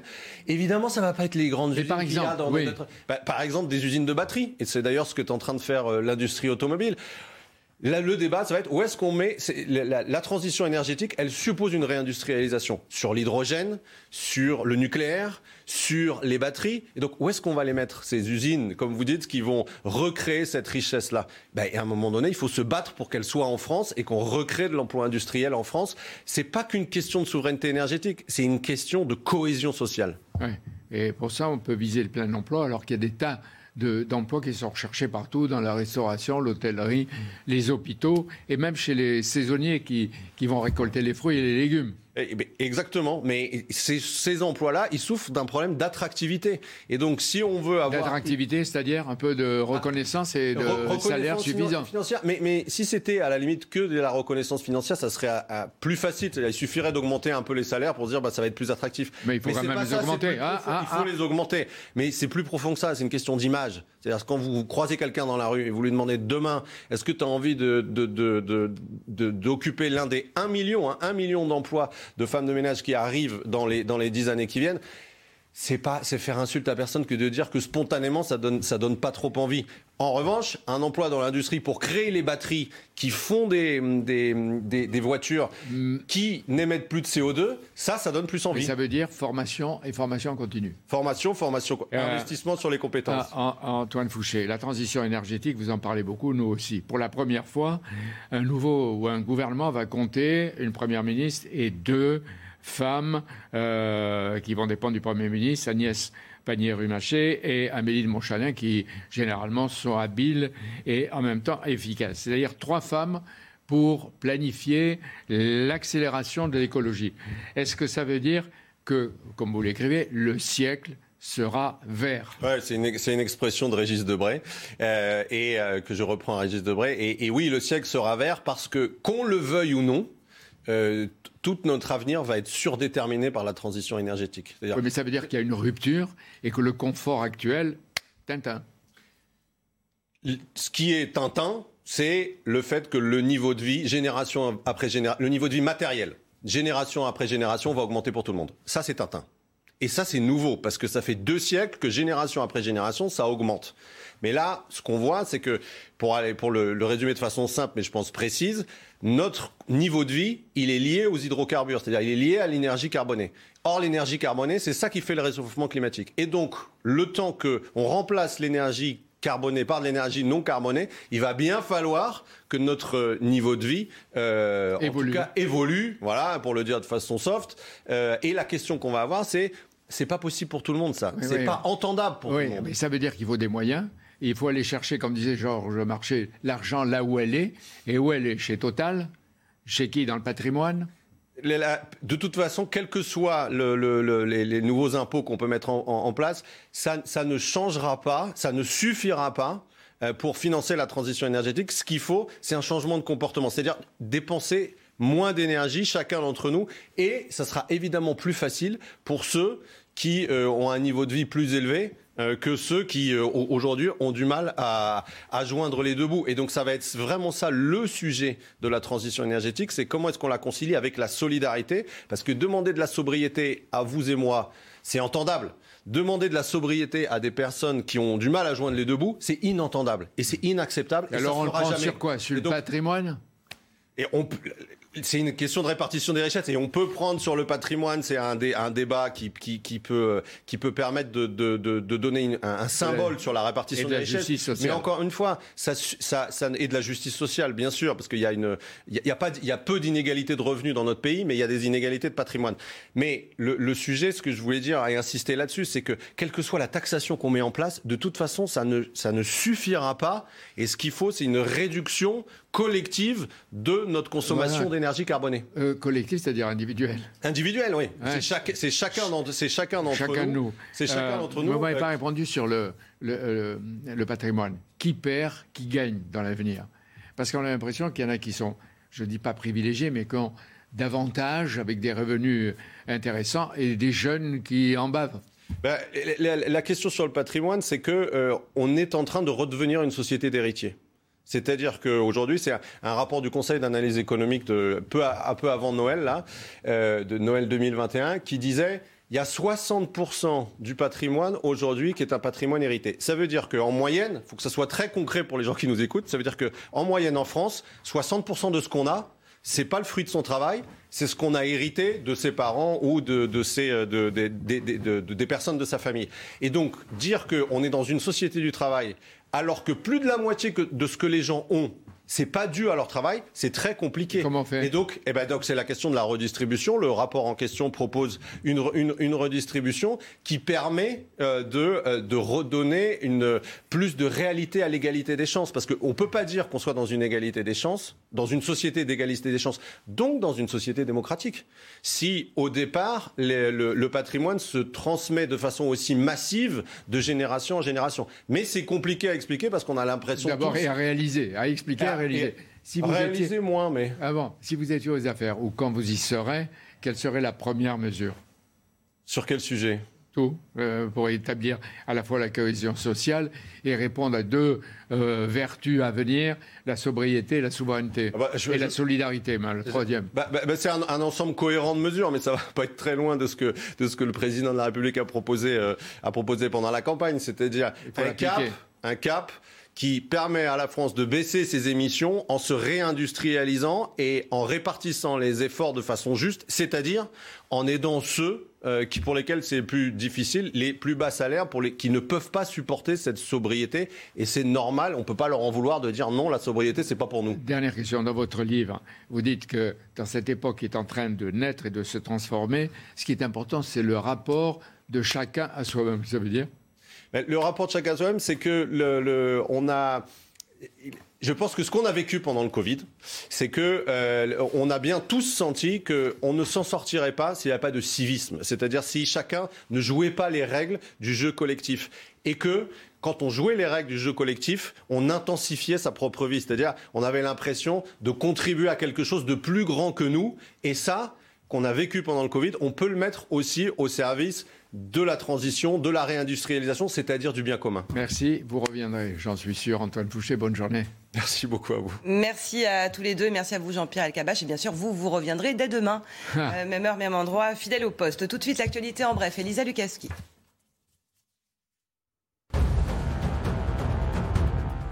Depuis hier 18h, les candidatures sont closes pour les prochaines législatives dans les 577 circonscriptions de France. Les listes complètes des candidats devraient être dévoilées lundi par le ministère de l'Intérieur. La campagne officielle démarrera le 30 mai avant le premier tour de ces élections, le 12 juin. L'usine Azovstal est désormais sous contrôle russe. Le dernier bastion défendu par les forces ukrainiennes à Mariupol est tombé hier. Le ministère de la Défense russe parle de la reddition des derniers soldats ukrainiens. L'Ukraine qui a fait savoir son intention d'organiser un échange de prisonniers de guerre. Après les qualifications cette semaine, le tournoi principal de Roland Garros commence euh, ce dimanche. Côté français, on suivra particulièrement Geoffrey euh, Blancano, vainqueur de l'édition junior en 2016 et qui est le seul tricolore à être sorti des qualifications. Il affrontera au premier tour le Hongrois Marton euh, Fuskovics. Merci Elisa. Dans un instant, la matinale week-end continue avec Face à Bigot. Et face à Guillaume Bigot, aujourd'hui, ce sera Guillaume Perrault, rédacteur en chef de Figaro Vox.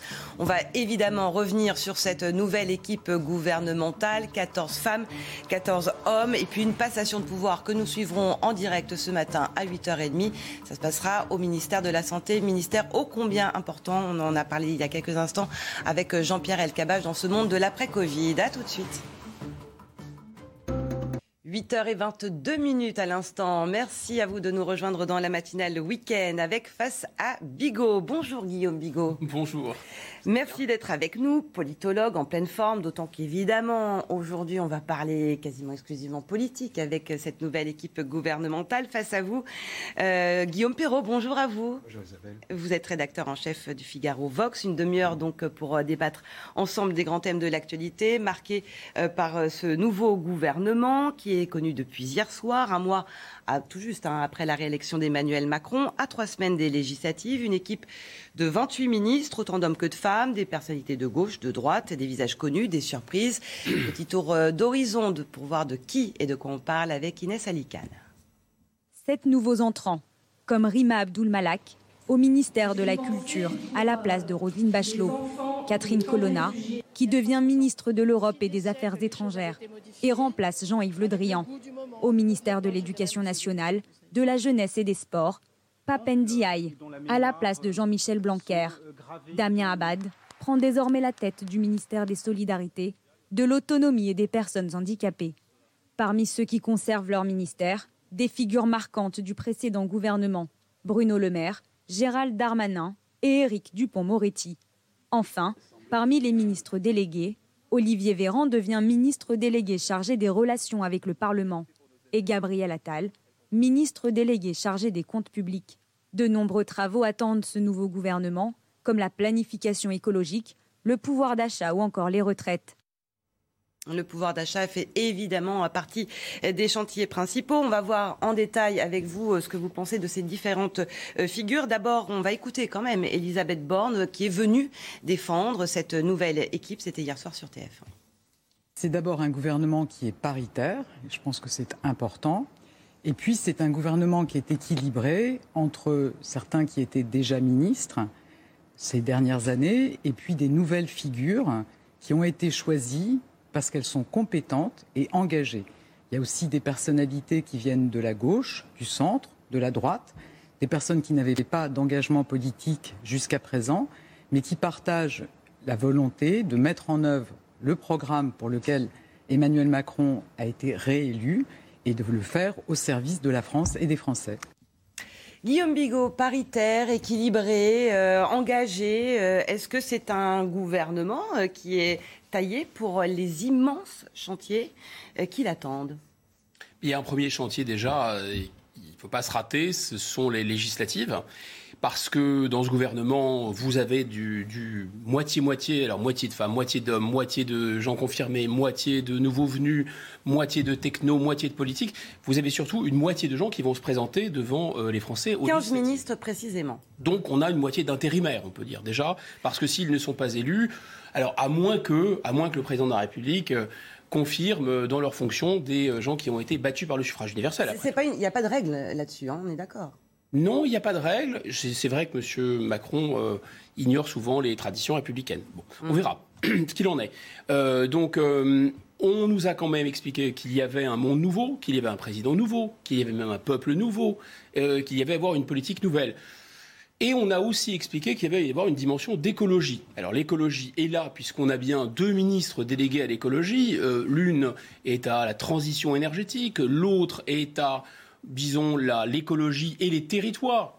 Amélie de Montchagny. Voilà, un peu distribution de prébendes dans les territoires auprès des élus locaux, etc., euh, pour pas que les, les, territoires entrent en ébullition, ce qui est, un, qui à mon avis est un sujet. Vous avez vu ce qui s'est passé euh, euh, au présidentiel dans certains territoires, et, par exemple dans les territoires d'outre-mer, on a quand même des zones entières qui se sont dressées comme un seul homme contre le président Macron. Donc là, il va falloir être sympa. Mais surtout, surtout, on a l'idée d'un dans l'écologie, là, il y a énormément de recyclage avec des jeux de chaises musicales, on y reviendra sûrement, et avec des gens qui sont déjà là depuis longtemps. Dernier commentaire, on a surtout l'impression d'un pack euh, comme au rugby, ça va vous parler d'un pack macronien, macroneux, de gens qui sont des fidèles d'entre les fidèles et qui sont là et qui ne bougent pas et qui vont euh, tenir le choc de ce qui va arriver. La véritable nouveauté, et, c'est le problème, parce qu'on nous a promis quelque chose de nouveau, finalement ce n'est pas nouveau. C'est et Madame Borne, la première, c'est complètement ISO. C'est ISO compatible avec euh, Bruxelles, ISO compatible avec l'OTAN, ISO compatible avec les idées à la mode de la classe dirigeante, dont le fameux wokisme, on en reparlera, j'en suis sûr. Mais moi, j'ai lu avec attention euh, notre ami commun euh, Vincent Trémollet-Villers, et il a eu cette formule exceptionnelle. Il a dit, mais écoutez, en écoutant M. Colère égrener la liste des noms euh, du gouvernement. Euh, Madame, Monsieur Éric Dupont-Moretti, garde des Sceaux, euh, Monsieur Bruno Le Maire à Bercy, Monsieur Gérald Darmanin à l'intérieur, pour ne pas parler de Madame Pannier-Runacher, Montchalin-Véran, il s'est dit, mais il s'est trompé, Alexis Collère. C'était la, la, feuille de match de l'ancien gouvernement. Mais non, pas du tout. Donc, en fait, les gens sont confirmés, ou alors il y a deux, trois petits changements. Et on va parler, j'imagine, du clou, d'une certaine façon, du spectacle, c'est-à-dire M. Papendiaï. Évidemment, nous allons euh, parler de ce nouveau ministre de l'Éducation nationale dont la nomination fait débat déjà. Euh, Guillaume Perrault, une réaction peut-être sur ce nouveau gouvernement, si je comprends bien ce que dit Guillaume Bigot, c'est pas vraiment du renouvellement, c'est plutôt du recyclage. La continuité l'emporte sur le changement pour les ministères les plus importants. Que ce soit à Bercy, que ce soit les ministères régaliens, l'intérieur ou la chancellerie, c'est-à-dire le ministère de la Justice, ces trois euh, poids lourds, ces trois centres stratégiques du pouvoir conservent les mêmes titulaires. Euh, en ce qui concerne le maire, il est même conforté, euh, l'étendue de son périmètre, il est raffermi dans son, dans son autorité à Bercy. Donc, On a failli lui couper son ministère en deux, entre parenthèses. Donc, donc ben, il, s'en est, il, a, est tiré. Il s'en est tiré. Il s'en est tiré. Cet arbitrage a finalement été, un arbitrage a été rendu en sa faveur. Donc, la première, le premier élément, c'est qu'en effet, la continuité et plus l'emporte sur le changement. Le deuxième point, c'est que après il y a des équilibres subtils entre les nouveaux, comme en effet Madame Colonna, qui était une figure de l'époque Chirac, puisqu'elle a été porte-parole de l'Élysée pendant des années, et puis a travaillé avec Alain Juppé également, et puis euh, des personnalités venues de la gauche. Il y a quelque chose qui me paraît peut-être pas très souligné jusqu'ici, c'est que s'il y a des ministres qui sont promus, il y en a aussi qui, sont qui rétrogradés rétrogradés. Au piquet. Parce que Olivier Véran. Alors on en parlera dans un instant parce qu'il y a passation de pouvoir. Quand on a été en charge de la justice, quand on est pardon, quand on a été en charge de la, santé, mm. et qu'on se retrouve aux relations avec le Parlement, c'est-à-dire sans autorité sur une administration centrale, parce que quand vous êtes en relation au Parlement, vous êtes l'interlocuteur des députés qui viennent vous voir en disant je voudrais faire une proposition de loi, est-ce que tu es d'accord pour me soutenir? Vous n'avez pas, vous, pas de vrai pouvoir sur les arbitrages. d'ailleurs.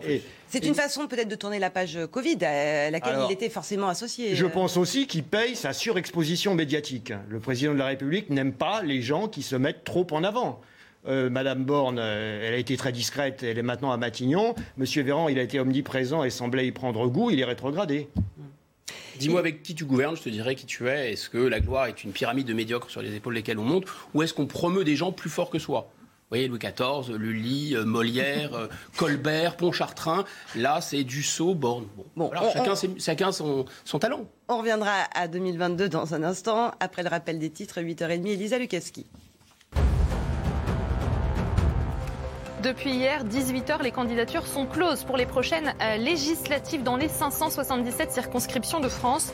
Les listes complètes hein, des candidats devraient être dévoilées euh, lundi par le ministère de l'Intérieur. La campagne officielle démarrera le 30 mai avant le premier tour de ces élections, le 12 juin. 38 blessés, dont 10 euh, graves dans l'ouest de l'Allemagne après le passage d'une tornade hier. Ça s'est passé dans la ville de Paderborn. Arbres déracinés, toits arrachés et bâtiments ravagés. Cette tornade a provoqué d'immenses dégâts dans toute la ville. Et puis du foot et au cerf qui se donne le droit de rêver à la Ligue 1. L'actuel pensionnaire de Ligue 2 s'est imposé hier soir 5-4 au tir au but face à Sochaux après un match nul 0-0. Un succès qui offre à la GIA une qualification pour le barrage d'accession à la Ligue 1. Ça sera face à Metz, Saint-Etienne ou Bordeaux. Réponse à l'issue de l'ultime journée de Ligue 1 ce soir. Merci Elisa. Avant de s'intéresser à quelques nominations qui font déjà débat, je voudrais d'abord vous demander, Guillaume Bigot, euh, si c'est bien joué tactiquement de la part d'Emmanuel Macron, euh, euh, ce timing très longtemps après sa réélection, peu de temps avant les législatives. Le premier Conseil des ministres, ce sera lundi, donc on va entrer en période de réserve électorale, ce qui laisse finalement très peu de temps de parole pour toute cette nouvelle équipe gouvernementale et donc moins de chances de, de faire des boulettes, comme on dit, ou de risque de dérapage. Bah, on me suggérait qu'il a essayé de jouer la montre et de gagner du temps, comme il l'a fait d'ailleurs au moment de sa réélection, c'est-à-dire entrer en campagne le plus tard possible, pour le plus tard possible euh, s'exposer au coup, exposer les gens qu'il a nommés au coup, et, c'est évidemment à cet égard tactiquement bien vu. Ce qui est peut-être tactiquement, on va dire, est-ce que c'est moins bien vu ou pas? Moi, je pense qu'il y a quand même une coloration politique, un sens politique. Euh, tout à l'heure, Guillaume Perrault disait qu'il y, a des gens qui ont été mis au piquet, qui n'ont pas été reconduits, qui ont été déclassés, qui sont sortis. Certains prenaient trop la lumière. Est-ce que c'est le cas de M. de Normandie qui dit qu'il a un problème familial? Peut-être qu'il a un problème familial. On lui souhaite que ça puisse se résoudre.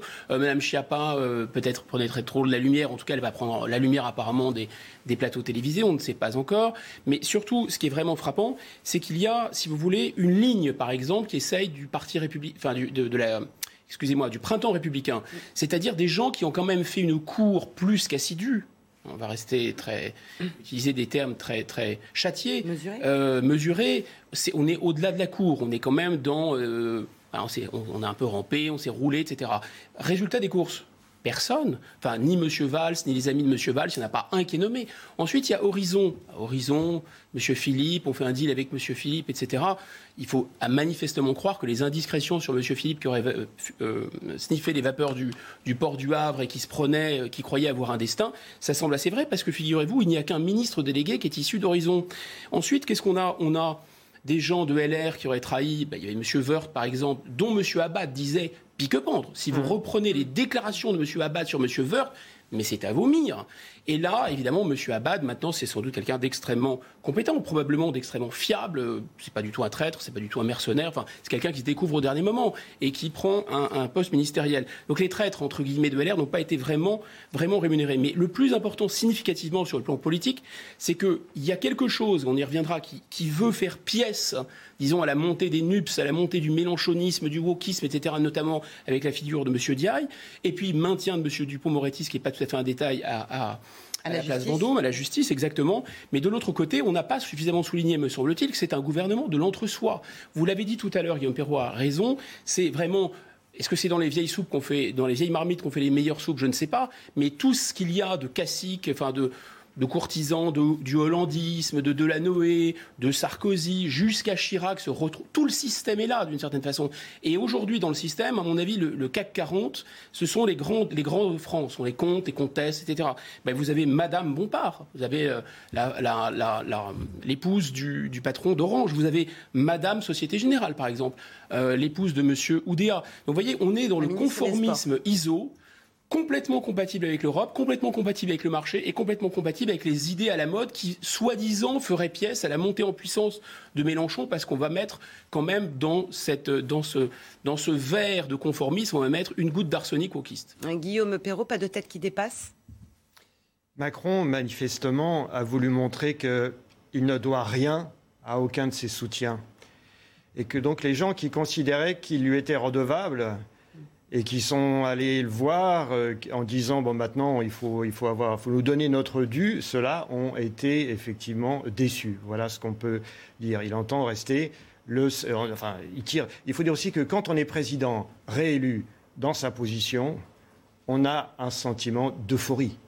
C'est inévitable, c'est une maladie professionnelle chez les présidents de la Ve République réélus. C'est un risque, en tout cas. ah non, c'est une maladie professionnelle. Quand vous regardez le nombre de millions de voix qu'ils ont eu, comment vous voulez être accessible aux doutes, à la critique et aux gens qui viennent vous voir en disant on a des droits sur toi C'est pas possible. C'est pas possible. C'est le moment ou jamais où vous modelez un gouvernement comme vous l'entendez. Mitterrand l'avait fait aussi en 88. Donc là, bon, c'est assez classique. Alors, parmi les nominations les plus euh, commentées, celle du nouveau ministre de l'Éducation, l'un des rares membres du gouvernement issus euh, de la société civile. C'est un intellectuel reconnu, spécialiste euh, de l'histoire des minorités, qui était jusque-là directeur général du Musée national de l'histoire de l'immigration. Geoffrey Defebvre nous dresse son portrait. À 56 ans, Papendiaï succède à Jean-Michel Blanquer, et devient le nouveau ministre de l'Éducation nationale. Ancien élève de l'école normale supérieure de Saint-Cloud, agrégé d'histoire et titulaire d'un doctorat, Papendiaï est depuis mars 2021 directeur général du Musée national de l'histoire de l'immigration. Lors de sa passation de pouvoir, le nouveau ministre de l'Éducation a commencé par un hommage. J'ai euh, une pensée pour euh, un collègue historien, euh, Samuel Paty, qui, dont l'exemple et dont la mémoire sont euh, gravés dans nos esprits et dans nos cœurs. Spécialiste de l'histoire sociale des États-Unis et des minorités, il s'est fait connaître en 2008 avec la publication de son ouvrage de référence, La condition noire, essai sur une minorité française. Présenté comme un indigéniste assumé par Marine Le Pen ou comme un wokiste par Gilles Platré des Républicains, le socialiste Julien Drey prend la défense de Papendiaï. Je n'ai pas le sentiment, d'après ce que les premières choses que je vois, que c'est un wokiste. Mais il faut faire attention aux mots valises, parce qu'il y a un moment donné où il y a des forces politiques qui ont des mots valises et qui jettent ça en pâture en pensant que ça leur suffit. Dans sa nouvelle mission, Papendiaï veut mettre l'accent sur la consolidation des savoirs, l'égalité des chances et le dialogue avec la communauté éducative. Sur euh, l'éducation, la santé, c'est la passation de pouvoir en ce moment. Euh, on va tout de suite écouter Olivier Véran. Ce n'est pas de l'orgueil, ce n'est pas de la vanité, c'est d'abord une gratitude immense à l'égard des femmes et des hommes qui travaillent dans ce ministère, ici comme dans les services déconcentrés de l'État, sur tous les territoires de métropole et d'outre-mer. Ce ministère, il peut compter sur un engagement et un niveau de compétence absolument hors norme. Et vous devez savoir, vous le savez déjà, Madame, Monsieur le Ministre, que vous êtes à la tête d'une équipe extraordinaire. Cette fierté, c'est celle d'avoir tenu bon face à l'impensable, dans une période dont nous parlerons à nos enfants, à nos petits-enfants, sans avoir peur de radoter, parce que ce que nous avons vécu depuis euh, deux ans est proprement exceptionnel. Alors vous me direz, aujourd'hui, n'importe quel événement est considéré comme exceptionnel, sans précédent, jamais vu depuis des décennies ou depuis euh, le baptême de Clovis, puisque tout se passe comme si euh, la vie devait se conformer au bandeau des chaînes d'information en continu, que je salue. Je crois quand même que s'agissant de la crise sanitaire, nous avons tous eu le sentiment que quelque chose d'exceptionnel nous arrivait. J'ai été nommé ministre des Solidarités et de la Santé un 16 février 2020, et quelques semaines, quelques jours seulement avant la déferlante de cette pandémie mondiale qui aujourd'hui encore commande notre vigilance. Les mauvaises langues disent que mes cheveux ont un peu blanchi. L'honnêteté m'oblige à vous dire que oui, c'est vrai, la mission qui m'a été confiée n'est pas de tout repos. Et je donne d'emblée un, un, conseil à mes successeurs, conseil hérité d'une médecin italienne avec qui je travaillais à l'hôpital de Grenoble dans le temps et quand euh, je commençais à me plaindre, me disait Tu as voulu la bicyclette, tu pédales. Servir l'intérêt général, prendre les décisions qui s'imposent pour protéger nos concitoyens, donner à nos principes la force d'exigence quotidienne et concrète, voilà modestement ce que j'ai essayé de faire. Qu'il me soit permis, alors que je quitte ces lieux, de dire ma reconnaissance, mes salutations confraternelles, amicales, familiales, aux blouses blanches, aux soignants, aux hussards blancs de la République, qui ont rappelé qu'ils étaient un pilier de notre pacte social. Aides-soignants, infirmiers, médecins, kinés, pharmaciens, sages-femmes, dentistes, transporteurs sanitaires. Je ne vais pas tous les citer ici, mais ils le savent, je pense à chacun d'entre eux, et ils ont été la force et l'honneur de notre pays. Nous les avons applaudis pendant le premier confinement, tous les soirs à 20h, et cela restera le, symbole d'un pays qui fait bloc dans l'adversité. J'ai aussi une pensée pleine de gratitude pour les travailleurs sociaux qui accompagnent nos concitoyens les plus vulnérables, les plus fragiles, qui eux aussi accomplissent chaque jour des miracles, et le plus souvent dans l'indifférence. Ce ministère a tenu la promesse faite aux Français de prendre soin et d'accompagner chacun d'eux. C'est une promesse qui engage la collectivité tout entière, une promesse qui demande des efforts, parfois des sacrifices, mais au bout du chemin, c'est une promesse tenue. Sans amertume, sans rancœur, j'ai également une pensée pour ceux qui, nombreux, auraient géré cette euh, crise d'une main de maître s'ils avaient été euh, à notre place. Ils ont eu une audience non négligeable et ils méritent donc qu'on leur rende hommage. Nous pensions que les épidémies appartenaient au grand péril du passé, il n'en est rien, mais je crois qu'un autre péril bien présent, c'est celui d'une science qui n'échappe pas, elle non plus, aux soupçons, à la suspicion. Nous devons nous atteler à réenchanter la science, à réenchanter la médecine. Mais ce que je retiens d'abord, c'est le courage et c'est la résilience des Français dans cette épreuve. Nous avons fait bloc et nous avons mis de côté nos désaccords, nos divisions, pour protéger ensemble les plus fragiles et soutenir nos soignants sur le front. Ce ministère a monopolisé l'attention, les préoccupations, les, craintes, parfois les peurs, mais aussi l'espoir d'un pays tout entier. Et je pense ici à la campagne de vaccination qui, si elle n'a pas échappé aux passions tristes qui étranglent notre époque, restera une prouesse scientifique et logistique majeure. Oui, ce ministère a été le ministère de la crise, mais il n'a jamais cessé d'être le ministère du quotidien des Français. En cinq ans, beaucoup a été fait et je ne peux ici faire la liste des utopies concrètes qui ont été conçues et mises en œuvre entre ces murs. Comment ne pas évoquer le 100% santé, le versement des pensions alimentaires désormais automatiques, le Ségur de la santé, le renforcement de l'accès à l'IVG, la fin du numerus clausus, les avancées considérables de la loi de bioéthique, la cinquième branche dans la sécurité sociale, le passage à une vraie culture de la prévention, la petite révolution de la santé mentale et de la psychiatrie, la stratégie nationale de lutte contre l'endométriose, etc. Autant de transformations qui améliorent et améliorent déjà d'ailleurs le quotidien des Français. Le grand soir ne se décrète pas dans un meeting, il se construit patiemment dans des réunions qui rassemblent de l'exigence, de l'énergie, de l'enthousiasme, mais aussi du pragmatisme, parce que les effets d'annonce, les effets de manche sapent la confiance et abîment la démocratie. Et surtout, il se construit ensemble par la concertation, par l'intelligence collective et par le consensus. Cette expérience ministérielle s'achève donc pour moi. C'est un très grand honneur d'avoir occupé ce poste dans une période comme celle-ci. J'ai eu euh, l'immense bonheur d'être accompagné dans une mission par euh, une ministre déléguée en charge de l'autonomie formidable, Madame Brigitte Bourguignon, à qui je vais bientôt céder la parole et mon bureau et par euh, Adrien Taquet, secrétaire d'État en charge de l'enfance et de la famille, et évidemment Sophie Cluzel, qui, bien qu'auprès du Premier ministre, a fait partie intégrante de la famille euh, de ce beau ministère. Mes amis, vous avez été euh, totalement à la hauteur de, vos missions. Vous avez conduit des réformes et des transformations fondamentales pour le pays soyez-en vraiment, vraiment remerciés. Ma chère Brigitte, maintenant tu prends les fonctions de ministre en charge de la santé et de la prévention. Pour moi, forcément un très beau ministère, vu d'où je viens et tu seras, euh, j'en suis sûr, à la hauteur de ta mission, une mission qui n'est pas simple, puisque la fatigue liée à la crise du Covid, euh, les difficultés de recrutement de médecins, de paramédicaux, qui ont nécessité que nous prenions toutes les mesures qu'il fallait, fallait prendre pour arriver à sauver nos hôpitaux et nos EHPAD, mais qui mettent forcément du temps à être visibles sur le terrain. Tout cela va mobiliser évidemment beaucoup d'énergie. Cette révolution de la prévention aussi est fondamentale. À l'heure où nos enfants prennent du poids, l'activité physique s'est réduite, les comportements addictifs ont augmenté dans, dans la période contemporaine que nous connaissons et qui nécessite de pouvoir parler calmement, sereinement et efficacement du beau mot de santé publique et dire ce qu'il y a derrière. Mon cher Damien Abad, qui va devenir ministre en charge des solidarités, en participant à l'élargissement de la majorité, tu reviens aux valeurs premières qui ont jalonné ton parcours politique, le sens de l'Europe, la modération en politique et la jeunesse.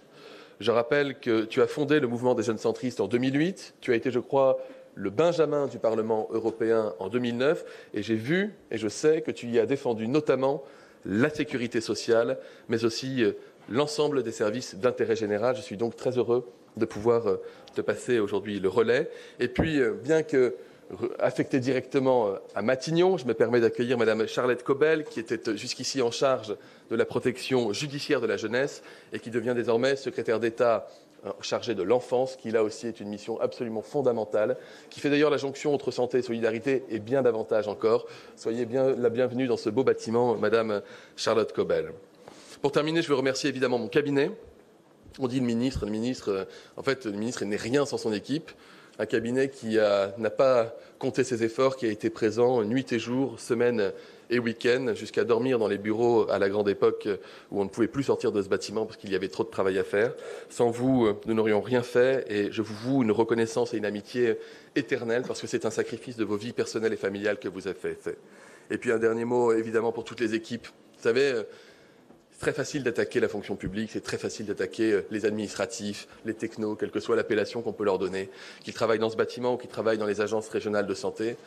Ce sont des êtres humains qui euh, ont transformé leur vie, qui ont transformé leur mission, qui ont tout sacrifié lorsque l'appel leur a été fait de venir mener le combat avec nous. Cette guerre sanitaire, c'est à elles et à eux que nous en devons euh, la victoire. Soyez-en vraiment remerciés. J'ai été extrêmement fier d'être votre ministre depuis ces deux ans. Ce que nous avons vécu ensemble n'est pas commun, les amis. Je suis fier, très fier de vous. L'iceberg était gros, l'eau était très froide, mais il y avait de la place sur la planche. Vous sortez aujourd'hui la lessiveuse, c'est le printemps, soyez heureux. Merci.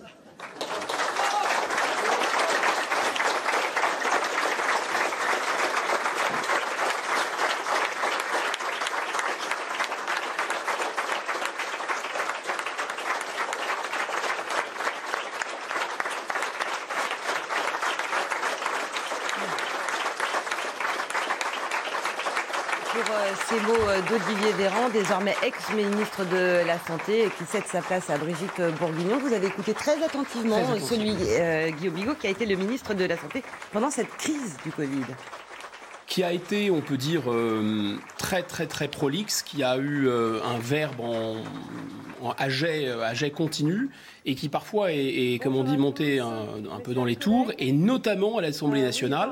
C'est pas entre ici Jean Moulin, c'est qu'il est allé dans l'Assemblée nationale et il a dit aux députés sortez. Alors maintenant, il, va rentrer à nouveau comme ministre euh, chargé des, relations, avec, les gens qu'il voulait sortir. Et espérons pour lui que ce ne sont pas les mêmes qui vont être réélus. On va écouter euh, maintenant celle qui est la nouvelle ministre de la Santé, Brigitte Bourguignon. Inclusive, c'est ce que nous appelons tous de nos voeux. Bon, on l'écoutera plus tard. Euh, une réaction, Guillaume Perrault, à ce passage de, de, témoin, en quelque sorte, euh, sachant que c'est un hôpital en, pleine crise qui attend la nouvelle ministre de la Santé, notamment la crise des urgences. Oui, Olivier Véran s'est fait un peu plaisir avec un discours assez lyrique, euh, où il, voulu, il a voulu apporter une touche d'émotion. C'était son droit.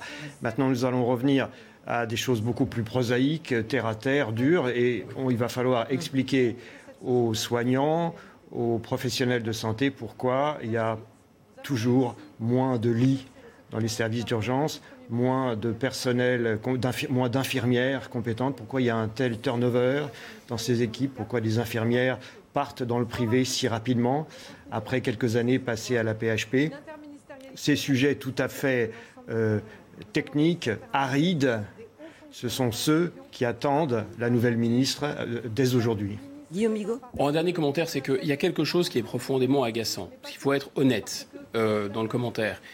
D'ailleurs, le, président Emmanuel Macron et, pas non plus ses premiers ministres se sont targués d'avoir augmenté le SMIC. Ils l'ont fait. Mais ils l'ont fait parce qu'il y avait les Gilets jaunes.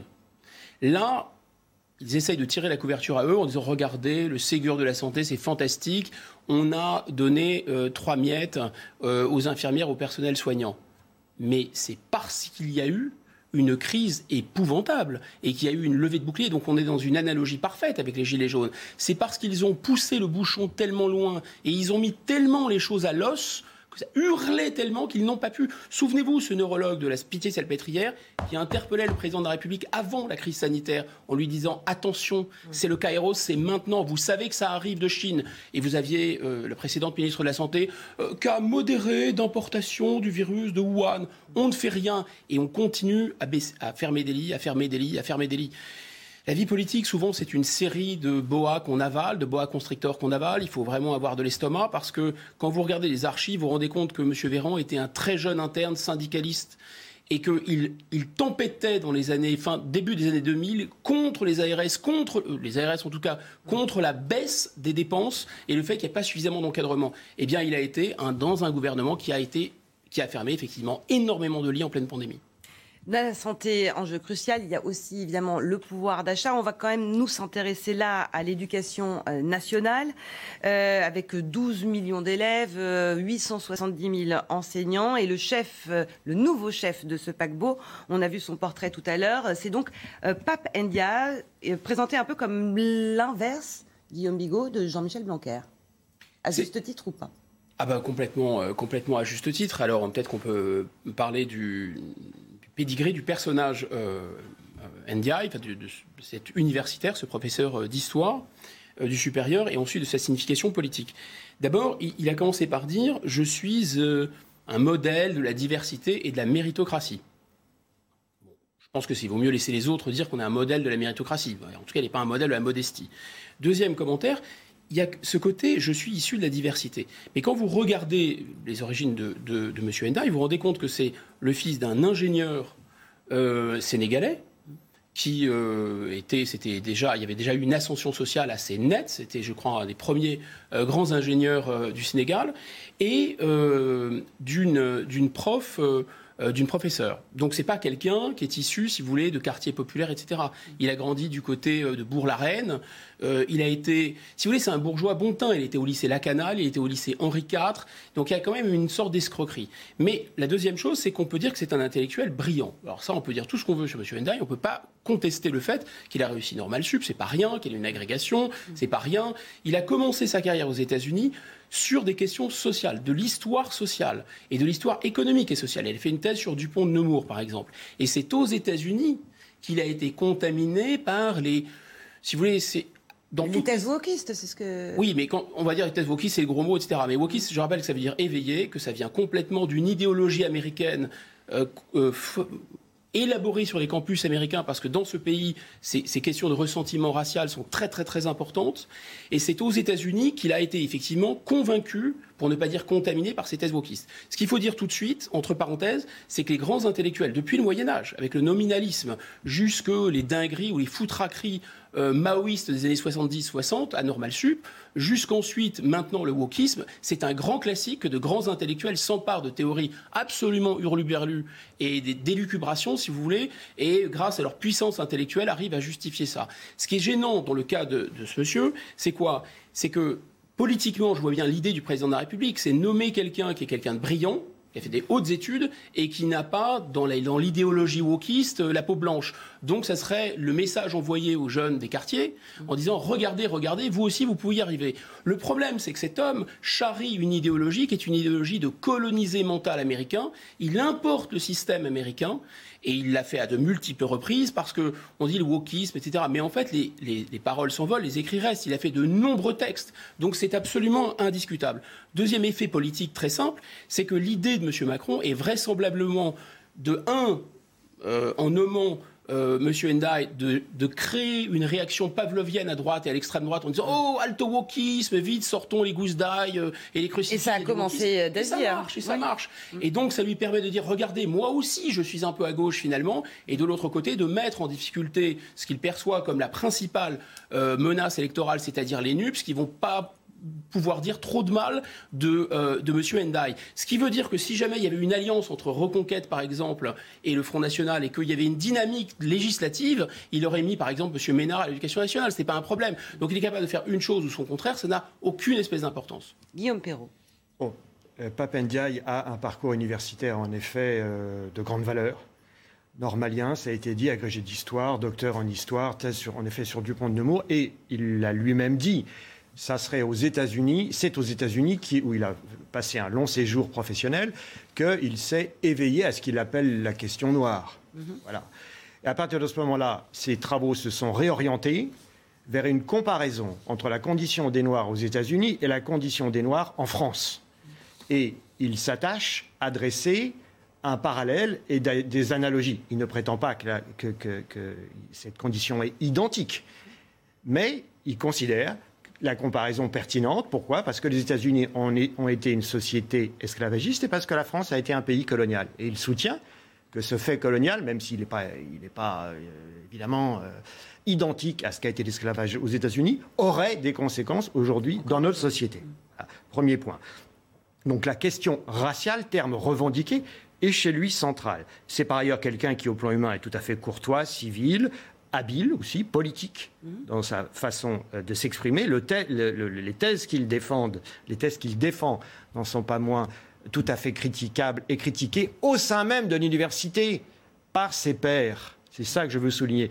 Il y a un débat intense. Il y a eu un colloque à la Sorbonne en janvier avec des universitaires qui ont des titres tout aussi respectables que. débat ouvert justement par Jean-Michel Blanquer. Hein. Il était présent. Débat ouvert par Jean-Michel Blanquer. Et ce que je reproche aux gens qui présentent euh, M. Papendiaï, c'est qu'ils ont l'air de considérer qu'il a l'autorité de la science. Non. Pas, on ne parle pas de mathématiques, de la science dure, comme, mm. comme les maths ou la physique. Non, on est dans le domaine où il y a une controverse intense entre universitaires et certains considèrent que les thèses qu'il défend sont très fragiles et seraient du, militantisme déguisé en approche scientifique. Ce qui est très, ironique, c'est qu'il a cette idée de la décolonisation, de la colonisation, qui poursuit d'une façon ou d'une autre le mm. rapport de force, mais en réalité lui-même est un colonisé mental de l'Amérique. C'est ça qui est vraiment fascinant. C'est une mise en abîme incroyable. Et il n'est pas d'ailleurs noir, il est autant noir que blanc, parce que maman est blanche. Guillaume Perrault, on vous retrouve le week-end prochain. Merci à vous. Guillaume Bigot, vous restez avec nous pour la suite de la matinale week-end. Pour les auditeurs d'Europe 1, vous retrouvez Thierry Dagiral et Frédéric Tadei. Très bon samedi à vous. Vous êtes dans la matinale week-end avec autour de la table de toujours Guillaume Bigot. Rebonjour Guillaume, Harold Iman, rebonjour à vous. Et nous ont rejoint sur le plateau Philippe David, merci d'être avec nous. Mais grand plaisir, bonjour Isabelle. Et Frédéric Durand, on va tout de suite prendre la direction de Ségur où se passe en ce moment cette passation de pouvoir. On écoute la nouvelle ministre de la Santé, Brigitte Bourguignon. Après des conquêtes euh, et avec des conquêtes sociales comme la cinquième branche de la sécurité sociale qui te doit tant, Olivier, la revalorisation des aides à domicile, un puissant mouvement de rénovation et d'ouverture des EHPAD dont je suis particulièrement fière. Un chantier ambitieux que le président de la République a mis à l'honneur durant toute sa campagne et dont il souhaite poursuivre l'accomplissement et soyez assurés euh, que nous y veillerons euh, avec euh, des vigilances accrues, comme euh, Damien saura le faire, pour permettre à chaque Français de mieux vieillir. Aujourd'hui, alors que le président, la première ministre, me confie euh, cette nouvelle et lourde responsabilité, mes premières pensées sont pour toi, afin de saluer ici d'abord ton action emblématique sur la gestion de la crise Covid. Gestion ô combien éprouvante pour toi, pour nos concitoyens, pour ton équipe, comme tu le rappelais, pour nos soignants, auxquels euh, vraiment j'adresse un message ce jour, les agents de ce ministère et des ARS ici présents, qui méritent toute notre gratitude. Dans cette période vraiment exceptionnelle, tu le rappelais tout à l'heure, c'est tout à fait exceptionnel, dont nous espérons tous évidemment qu'elle appartient désormais au passé, mais que je connais bien et à laquelle je me tiens prête, les Français savent. Tu as, tu as toujours su euh, disposer, proposer, prendre même des décisions qu'il fallait parfois courageuses de protection qu'imposait cette situation épidémique, après avoir toujours recueilli l'avis des scientifiques. Les vrais. Chacun a pu mesurer ton engagement impressionnant dans cette crise, ton sang-froid dans la tourmente, aux côtés du président de la République et du Premier ministre. Permettez-moi d'avoir une pensée pour toutes les familles endeuillées pendant la crise, pour toutes celles et ceux qui en subissent encore les conséquences dans leur chair et dans leur être. Nous espérons tous que cette terrible épreuve sera bientôt derrière nous grâce notamment au succès de la vaccination, à ce que nous avons appris collectivement de cette crise. Je reprends donc la gestion et aurai à cœur de protéger nos concitoyens comme je l'ai déjà fait pour les personnes âgées. Je veux aussi saluer ton engagement dans le Ségur de la santé qui a permis de déployer des hausses de rémunération historiques au service de nos soignants, augmentation longtemps attendue, méritée, légitime. Nous pouvons être fiers de ce bilan en matière de santé depuis cinq ans. Olivier, ton action a été décisive sur de nombreuses réformes, décisive aussi. J'associe évidemment à ces réformes l'action d'Agnès Buzyn, avec qui j'avais eu grand plaisir à travailler comme présidente de commission des affaires sociales. Parmi les mesures principales qui ont amélioré le quotidien des Français, la situation des personnes âgées, souffrantes. Je me hasarde à en citer quelques-unes. Le numerus clausus supprimé, l'investissement Ségur dans les hôpitaux, le remboursement à 100%, offre de lunettes, aide auditive, prothèses, dentaires, la contraception gratuite pour les femmes jusqu'à 25 ans, le doublement du nombre de maisons de santé, le remboursement de consultations chez les psychologues, la stratégie nationale contre l'endométriose et tant d'autres. Alors, je suis heureuse ce matin de m'atteler à cette priorité présidentielle pour notre système de santé en souffrance et les politiques de santé publique. Vous me connaissez en tant que ministre de l'Autonomie. Oui, j'ai été passionnée par ce ministère après deux ans à travailler ici avec du personnel et des personnes extraordinaires d'engagement, d'inventivité. Mais vous ne connaissez peut-être pas encore toutes mes convictions anciennes et fortes en matière d'une santé de proximité, d'une santé accessible à tous. C'est mon combat depuis des années sur le terrain. Je viens d'un territoire rural, dans un département difficile aussi en matière de prévention, le Pas-de-Calais. Je me bats contre la désertification médicale. J'entends souvent les mêmes problèmes. Je n'arrive pas à trouver un généraliste. Je dois attendre 6 à 9 mois pour un spécialiste. J'ai attendu 7 heures aux urgences. Je connais bien ces préoccupations si fortes de nos concitoyens d'abord, l'attachement très fort qu'ils témoignent à l'égard de notre système de santé et les attentes légitimes qu'ils manifestent envers les pouvoirs publics. J'ai appris aussi à connaître les professionnels de santé, en particulier les médecins et les étudiants en médecine, que je poursuis, je dois le dire, jusque dans leurs amphis, pour les faire venir chez moi, dans mon beau territoire rural. Je sais aussi que les solutions miracles n'existent pas face à des problèmes accumulés depuis des décennies. Jusqu'à ce que la suppression du numerus clausus produise ses effets, nous allons en particulier devoir gérer cette pénurie de médecins accélérée par une, une pyramide des âges vieillissante et une évolution des mentalités. Les solutions, elles se construisent. Elles se construisent territoire par territoire, avec les élus, avec les citoyens, avec les acteurs de santé, de la ville et de l'hôpital. Ma feuille de route est claire, c'est celle du président, poursuivre nos efforts pour la prévention, consolider, adapter le système de soins en ville, à l'hôpital, avec l'enjeu particulier de cette lutte contre les déserts médicaux. L'objectif qu'a fixé le président est clair, comme le choix des Français a été clair. le 24 avril dernier, assurer l'accès aux soins pour tous. Nous devons inventer toutefois une nouvelle méthode. Méthode dans l'écoute, méthode dans la co-construction, avec les territoires, avec les citoyens, avec les soignants, pour trouver de nouvelles solutions.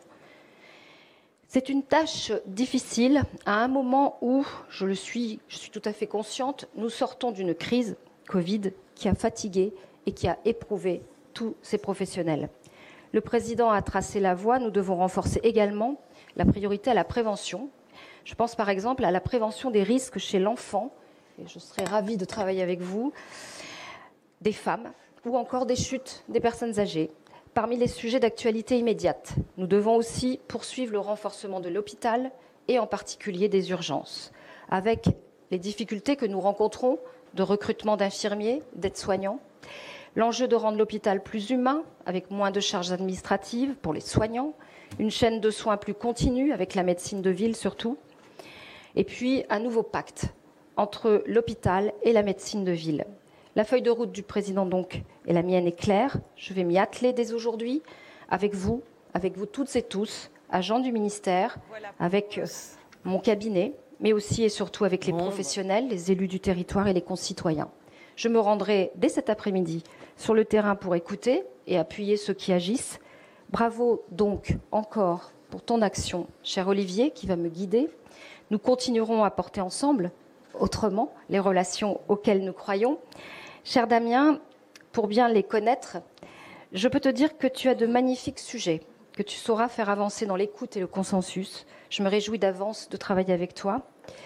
Merci Adrien. Merci Adrien pour ce que tu as fait. Tu t'es attelé à un sujet qui m'est très cher, la protection de l'enfance. Je suis ravie que vous soyez là, Madame, euh, aujourd'hui, parce que nous leur devons une protection, bien sûr, avant tout et en premier, à ses enfants. Et puis je voudrais saluer Sophie et son engagement sans faille pour les personnes handicapées et lui dire que je souhaite la bienvenue à sa petite fille qui est née cette nuit. Voilà.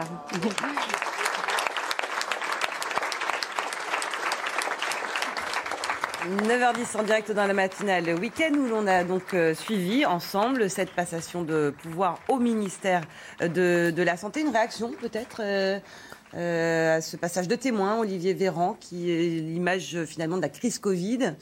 Et qui sort au profit de Brigitte Bourguignon, qui était sous sa tutelle pendant cette crise Covid.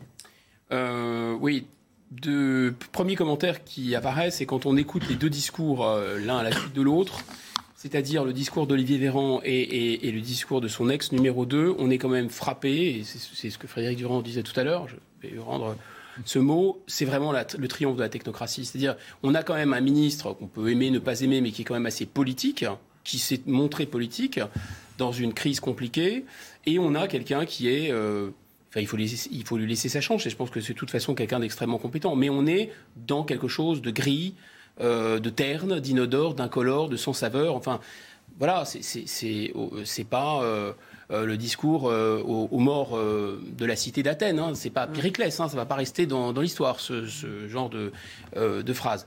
Alors, il y a quelque chose qui a imprimé de toute façon Madame Borne, c'est qu'on est dans un gouvernement ISO.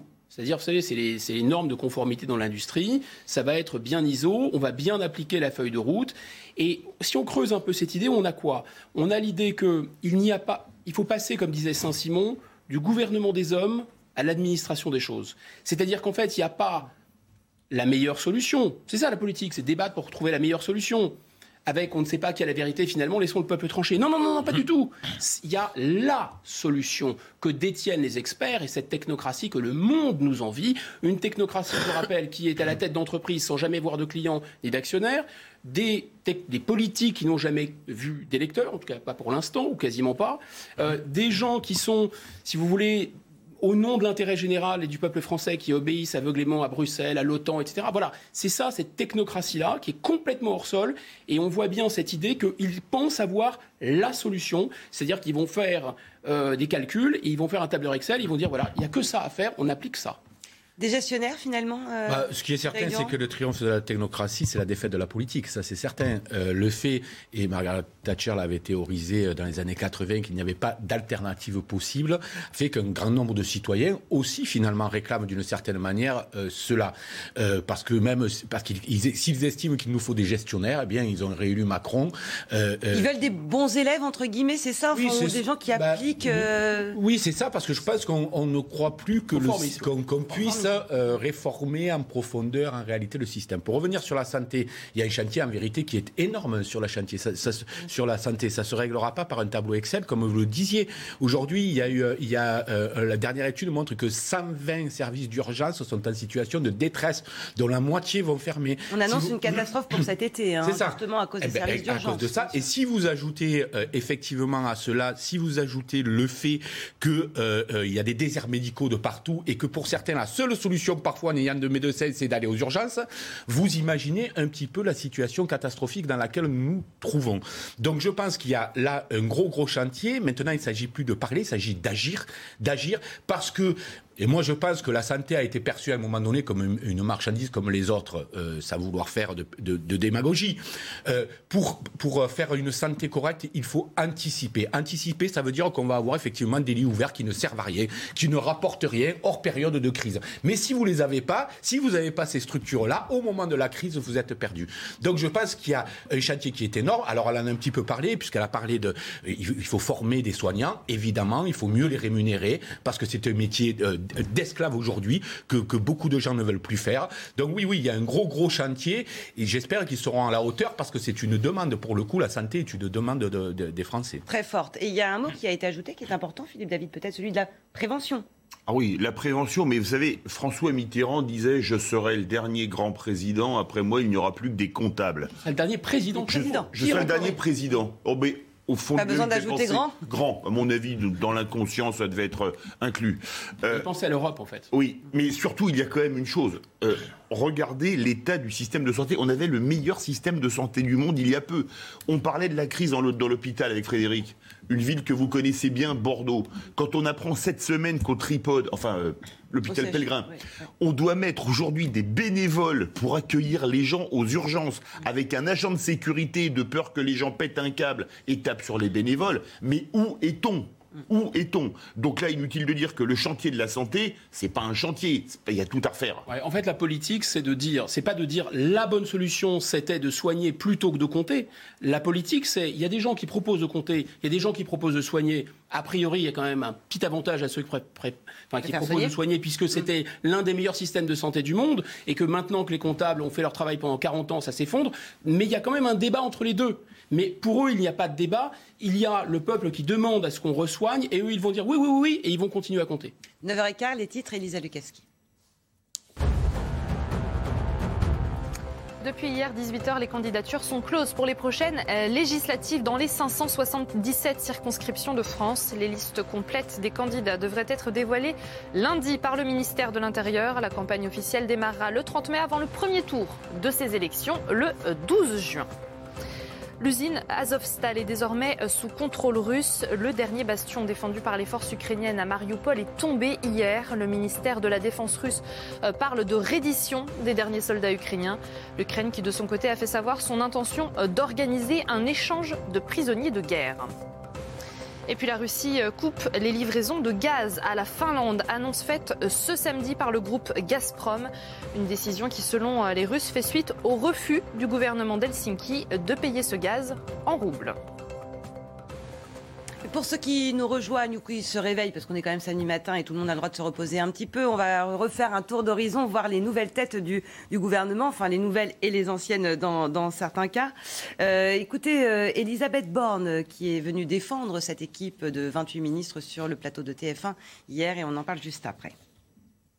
D'abord un gouvernement qui est paritaire, je pense que c'est important. Et puis c'est un gouvernement qui est équilibré entre certains qui étaient déjà ministres, ces dernières années, et puis des nouvelles figures qui ont été choisies parce qu'elles sont compétentes et engagées. Il y a aussi des personnalités qui viennent de la gauche, du centre, de la droite, des personnes qui n'avaient pas d'engagement politique jusqu'à présent, mais qui partagent la volonté de mettre en œuvre le programme pour lequel Emmanuel Macron a été réélu et de le faire au service de la France et des Français. Frédéric Durand, cette euh, équipe que vous qualifiez de, technocrate, elle est armée pour euh, répondre aux, nombreuses questions et aux défis qui attendent les Français? Bah, comme je le disais, euh, moi je pense que dans la Ve République et avec l'inversion du calendrier, je disais, le, le, le président a, une position tellement forte que la plupart sont quasiment des, collaborateurs aujourd'hui. Je pense que c'était c'était pas le cas il y a encore une vingt, trente, euh, trentaine d'années. Aujourd'hui, euh, bah, c'est au fond c'est Macron qui, qui, décide de la politique à suivre. Je crois pas que Macron, de ce point de vue, est, est beaucoup varié. Je, je vois pas en quoi il déciderait. D'ailleurs, d'ailleurs la reconduction de beaucoup de ministres à des, à des postes clés. Nous postes les principaux, bien sûr. Ils pensent qu'il faut continuer comme, comme ça a commencé. Alors, comme de toute façon, il y a des formes très technocratiques où il n'y aurait pas d'alternative, il n'y aura pas de. Je ne crois pas qu'il y ait de rupture franche avec ce qui s'est passé lors du précédent quinquennat. Maintenant, il y a des réformes comme celle des retraites. Sur les questions sociales, il va être très attendu. Et pour l'instant, je vois que. Enfin, il me semble qu'il va y avoir de grandes difficultés. Comme on a eu une élection présidentielle qui, qui qui s'est soldé un peu par un dépit des, Français, je pense au fond. Euh, je pense qu'on risque d'avoir des, des, mouvements plus forts euh, dans la rue demain s'il y a un mécontentement, parce qu'il a évidemment la légitimité d'une certaine manière des urnes, mais derrière, il faut gagner la légitimité politique. Je rappelle que parmi les premières mesures qu'il avait prises, qui étaient euh, sur euh, les, la, la, réduction de 5 euros des APL ou sur euh, l'impôt sur les grandes fortunes, il, il, est apparu aussi comme un président des riches. Or, aujourd'hui, il y a un pouvoir d'achat qui, qui s'effondre, il y a une inflation, il y a des... Et on attend une, une loi d'ailleurs, hein, ben, il, va, hein. il, va, il va falloir régler, mais pas que par des chèques. Vous voyez, ce que fait Macron, c'est qu'il ne veut rien mettre en place de structurel parce qu'il estime qu'on est juste au creux de la vague selon des cycles économiques. Donc, il ne met en place que des chèques dont personne ne comprend grand-chose à ce qu'il fait. Et je pense que ce sera un peu des emplâtres sur des jambes de bois. Et je pense que ça ne suffira pas pour calmer les mécontentements qui se feront un jour. Sur les 28 ministres, 15 vont euh, participer euh, aux élections législatives, euh, Guillaume Bigot.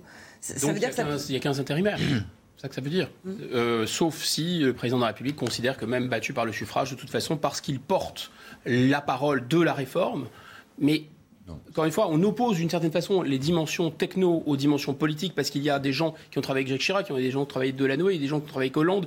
Je ne sais pas si c'est dans les, vieilles marmites qu'on fait les meilleures soupes, mais ce qui est sûr, c'est que tout le système politico, euh, euh, marchand, marchand, de droite, de gauche, etc., et là, il, les a recyclés. Souvent, il y a une dimension qu'on n'a pas soulignée, c'est qu'il y a beaucoup de gens très jeunes. Il y a quand même un renouvellement générationnel. Quand on disait Nicolas Sarkozy, à 38 ans, il est nommé ministre du budget, incroyable, c'est vraiment une comète. Là, euh, il a 33 ans, Gabriel Attal, vous voyez. Mais ce sont des jeunes qui ont des idées de vieux, c'est-à-dire des idées de Thatcher ou des idées de 68 arts revues et corrigées par les universités américaines à la mode wokiste. C'est sûr que c'était, je vais vous dire, c'était amusant à l'époque, il y a quelques années, tout le monde rigolait quand Marine Le Pen parlait du MPS, vous savez. Mm. Finalement, elle s'était trompée sur une chose, l'UMPS, c'était pas UMPS, c'était LREM, qui a fait, alors maintenant, même si c'est rebaptisé Renaissance, qui a pris la gauche de la droite, la droite de la gauche, le centre, l'extrême centre, etc., pour faire quelque part un parti unique. Mais parce qu'ils pensaient la même chose déjà. Oui, mais parce qu'ils pensaient la même chose. C'est exactement ça. Vous savez, c'est le fameux cercle de la raison d'Alain Minck. Ils faisaient semblant de s'opposer. Voilà, ils faisaient semblant de s'opposer. C'était le cercle de la raison d'Alain Minck. Et regardez bien, ce qu'il y a quand même d'assez amusant sur deux postes régaliens, affaires étrangères, défense. On a débarqué deux anciens socialistes, Le Drian et euh, Florence Parly, pour mettre l'ex-DIRCAP de Jacques Chirac quand même à l'Elysée, Catherine Colonna, dont on n'attendait pas franchement le retour, et le Cornu, qui vient lui aussi de, LR. Donc c'est quand même assez intéressant de voir que le régalien a mis un cap à droite depuis hier. Très nettement. Euh, justement, un petit point quand même sur Catherine Colonna, euh, Harold Liman. Oui, moi je la vois surtout comme une diplomate. Elle était porte-parole de l'Élysée de 1995 à, 2004 et donc elle a fait la guerre de Yougoslavie et euh, la guerre d'Irak. Donc elle a une, pratique de la presse énorme et euh, c'était des dossiers diplomatiques lourds. Ensuite, elle a fait, elle est très culturelle aussi. Je passe sur l'UNESCO, l'OCDE, et puis elle a fait euh, l'Italie, qui est euh, ambassade très culturelle, et la Grande-Bretagne. Bon, là peut-être moins, mais là, elle s'est battue sur le Brexit. Elle a été convoquée au ministère des Affaires, au Foreign Office. Donc, elle, sait prendre des coups et les donner, et c'est une vraie diplomate.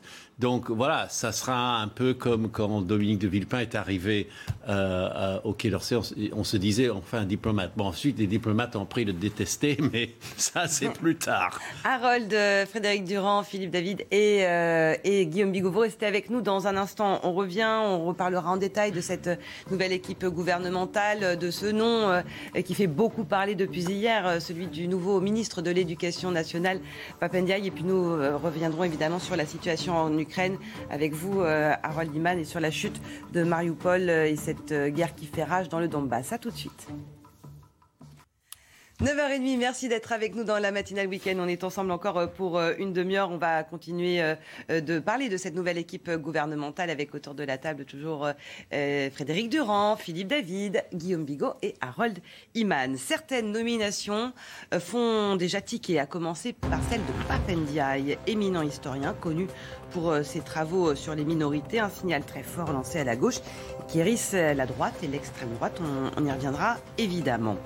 Cette nouvelle équipe gouvernementale suscite une avalanche de commentaires. Ça concerne au premier chef, bien sûr, la première ministre, Elisabeth Borne, pas forcément très connue des Français pour l'instant mais pas vraiment clivante non plus.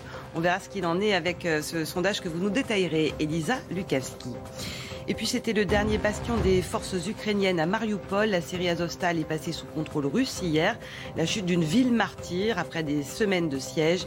Les autorités ukrainiennes parlent au moins de 20 000 morts. Alors, parmi les nominations très très commentées, euh, c'est certainement la plus commentée euh, depuis hier, c'est celle du nouveau ministre de l'Éducation. C'est l'un des rares membres du gouvernement à être issu de la société civile, un intellectuel reconnu, Pape Diaye, euh, spécialiste de l'histoire euh, des minorités, qui était jusque-là directeur général du Musée national de l'immigration. Son portrait avec Geoffrey Defebvre. À 56 ans, Pape Ndiaye succède à Jean-Michel Blanquer et devient le nouveau ministre de l'Éducation nationale. Ancien élève de l'École normale supérieure de Saint-Cloud, agrégé d'histoire et titulaire d'un doctorat, Pape Ndiaye est depuis mars 2021 directeur général du Musée national de l'histoire de l'immigration. Lors de sa passation de pouvoir, le nouveau ministre de l'Éducation a commencé par un hommage. J'ai une pensée pour un collègue historien, Samuel Paty, qui, dont l'exemple et dont la mémoire sont gravés dans nos esprits et dans nos cœurs.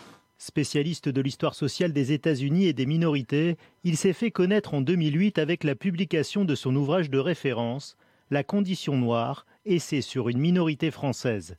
Présenté comme un indigéniste assumé par Marine Le Pen ou comme un wokiste par Gilles Platré des Républicains, le socialiste Julien Drey prend la défense de Papendiaï. Je n'ai pas le sentiment, d'après ce que je, les premières choses que je vois, que c'est un wokiste. Mais il faut faire attention aux mots valises, parce qu'il y a un moment donné où il y a des forces politiques qui ont des mots valises et qui jettent ça en pâture en pensant que ça leur suffit. Dans sa nouvelle mission, Papendiaï veut mettre l'accent sur la consolidation des savoirs, l'égalité des chances et le dialogue avec la communauté éducative. Frédéric Durand, euh, pour vous, c'est assez facile à expliquer ce, déluge de réactions D'abord, euh, c'est Talleyrand qui disait les hommes sont comme les statues, il faut les voir en place. Euh, donc je pense que déjà, il faut les. Pas les débouler. Et pas les. Exactement. pas les débouler. Non, non, mais, non, mais c'est. C'est ça Voilà, donc, donc je pense que déjà, euh, n'allons pas trop vite hein, en besogne. Mm. Maintenant, je suis assez souriant lorsqu'on dit que c'est un signe envoyé à la gauche. Je ne comprends pas très bien ce que ça signifie en vérité et je ne comprends pas à quelle gauche. Moi, je suis quelqu'un de gauche.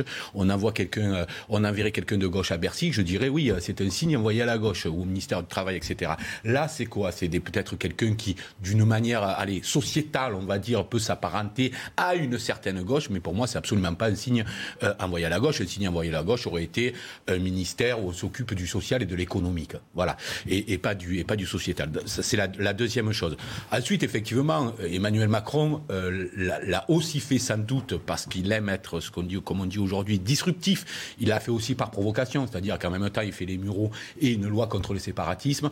Et à, la fois, il envoie euh, au ministère de l'Éducation quelqu'un dont il savait qu'on en dirait tout ça au vu de ses écrits, au vu de euh, voilà. Donc moi je ne vais pas trop vite parce que je pense qu'en vérité ce ministère-là est un ministère extrêmement compliqué.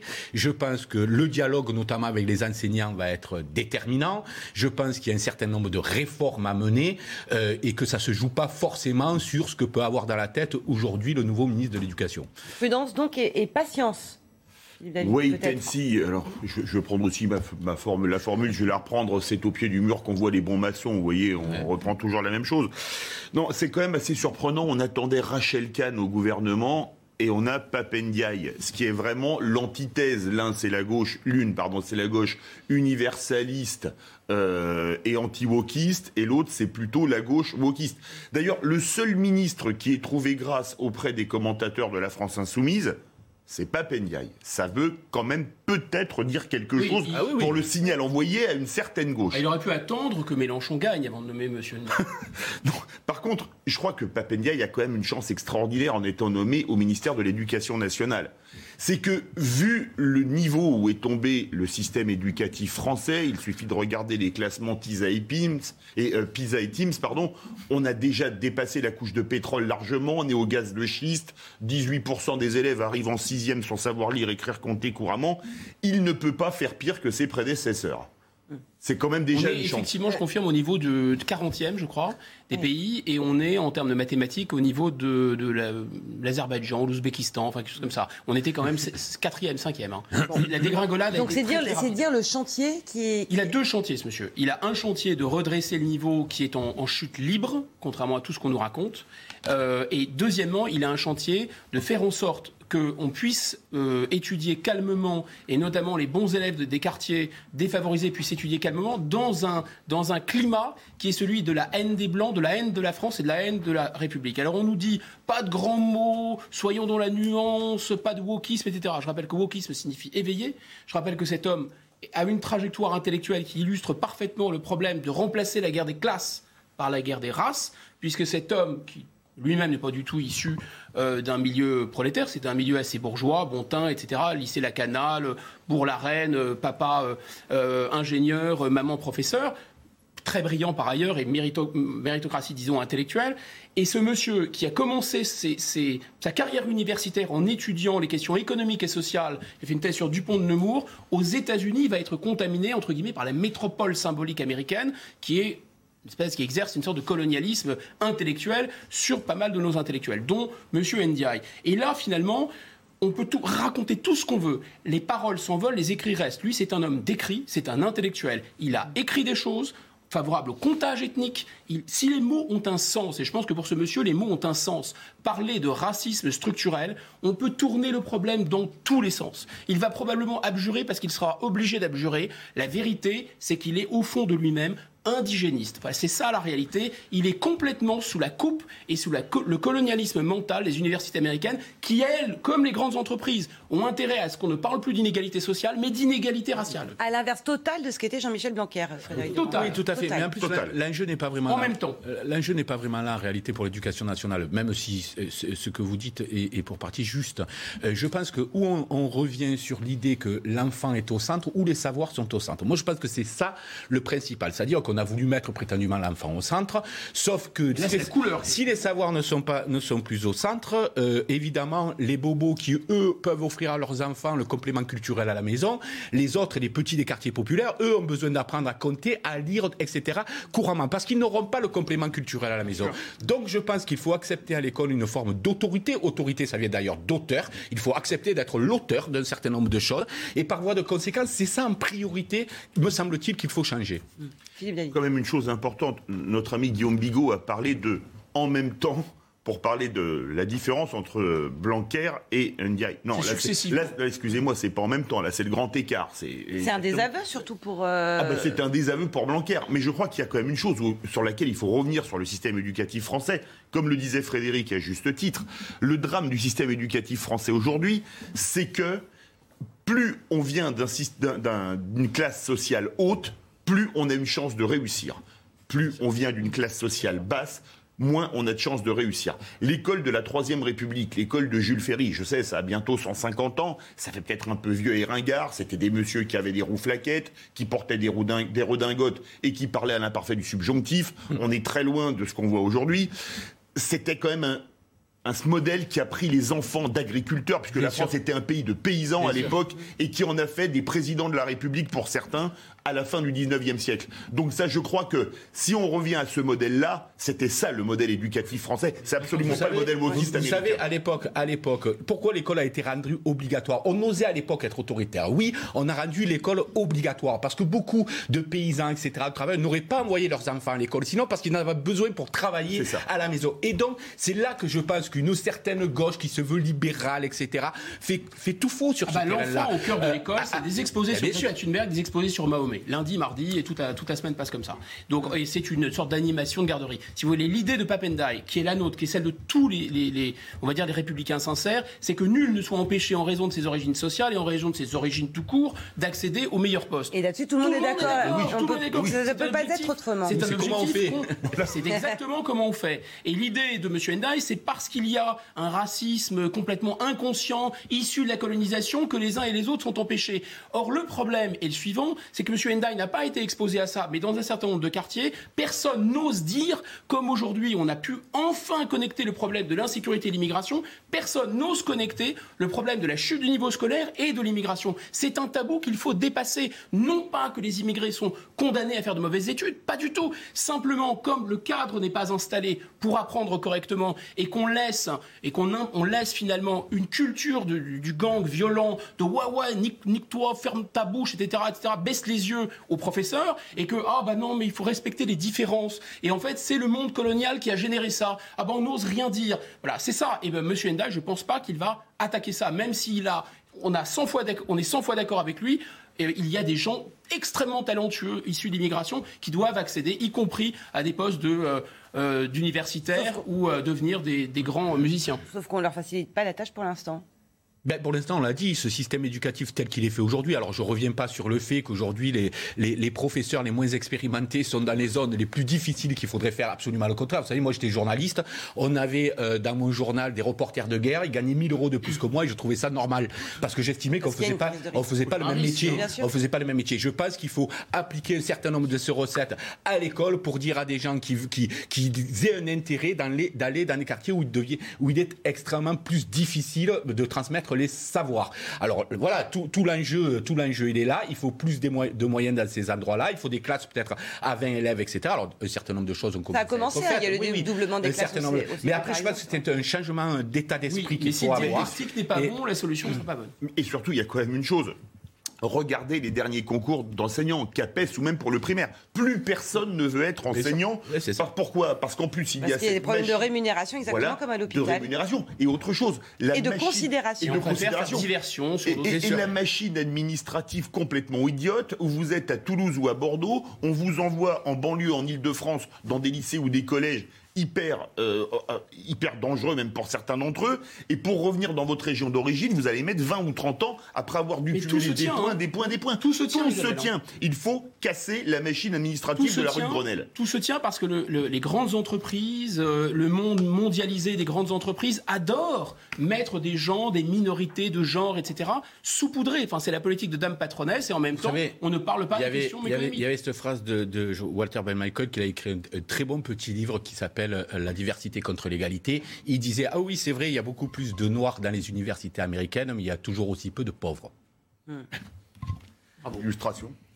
La nomination de la première femme première ministre euh, depuis 30 ans fait beaucoup parler depuis 5 jours. Qu'en pensent les Français d'Elisabeth euh, Borne dont, on parle? La question est posée par Ipsos Soprasteria ce matin pour nos confrères du Parisien. Les réactions, Elisa Lukaski, sont plutôt mesurées pour l'instant, plutôt prudentes, dans l'attente oui, seulement un peu plus de la moitié euh, des Français connaît la nouvelle Première ministre Elisabeth Borne. Ils sont 55% euh, à être informés de son parcours et de ses idées. Seulement 16% des sondés disent ne pas du tout voir euh, qui elle est. Information importante. Hein. Pour la majorité des interrogés, la nomination d'Elisabeth Borne comme chef du gouvernement est une bonne chose. 38% le pensent, alors qu'ils sont 30% à dire le contraire, 32% à penser que ça n'est ni une bonne ni une mauvaise idée. Ce qu'on demande le plus à la nouvelle Première Première ministre par rapport à ses prédécesseurs concerne principalement le mode de gouvernance. 54% des sondés souhaitent qu'Elisabeth Borne soit plus à l'écoute. 33% demandent à ce qu'elle soit plus sociale, 30% plus écologique, 26% plus euh, sécuritaire.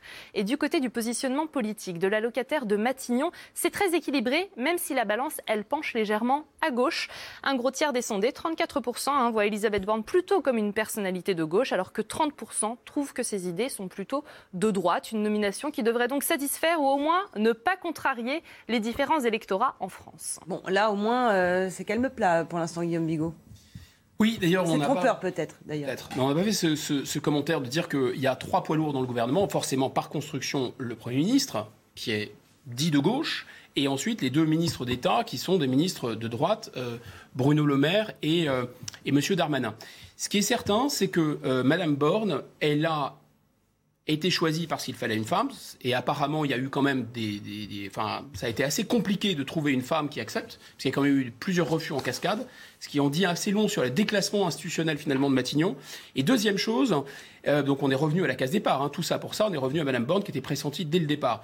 Et surtout, Madame Borne, je pense que ce qui est important, c'est quelqu'un assurément d'intelligent, de très bosseur apparemment, qui a beaucoup d'énergie mais c'est quelqu'un qui ne prend pas la lumière. Si vous voulez, c'est pas Madonna, d'accord? C'est-à-dire que non mais Marlène on n'attendait pas d'elle qu'elle soit Madonna non plus. Non mais Simone Veil, euh, Marlène Schiappa, euh, Sarkozy, euh, Villepin, vous voyez, il y a des gens, bon, même des gens inconnus. Quand on nomme Pompidou, je pense que le général de Gaulle sait que Pompidou va plaire aux Français. Mm. Là, Madame Borne, elle était en place 5 ans, 5 ans, trois ministères, pas des moindres, et à l'issue de ces cinq ans avant de la nommer, sondage IFOP, 45% des Français ne la connaissent pas. Donc je pense que dans l'équation d'Emmanuel Macron, il y a l'idée de nommer quelqu'un qui ne prend pas la lumière. Enfin, cinq ans a priori, parce qu'il y a quand même les législatives et... Vous avez raison, restons prudents. Restons prudents.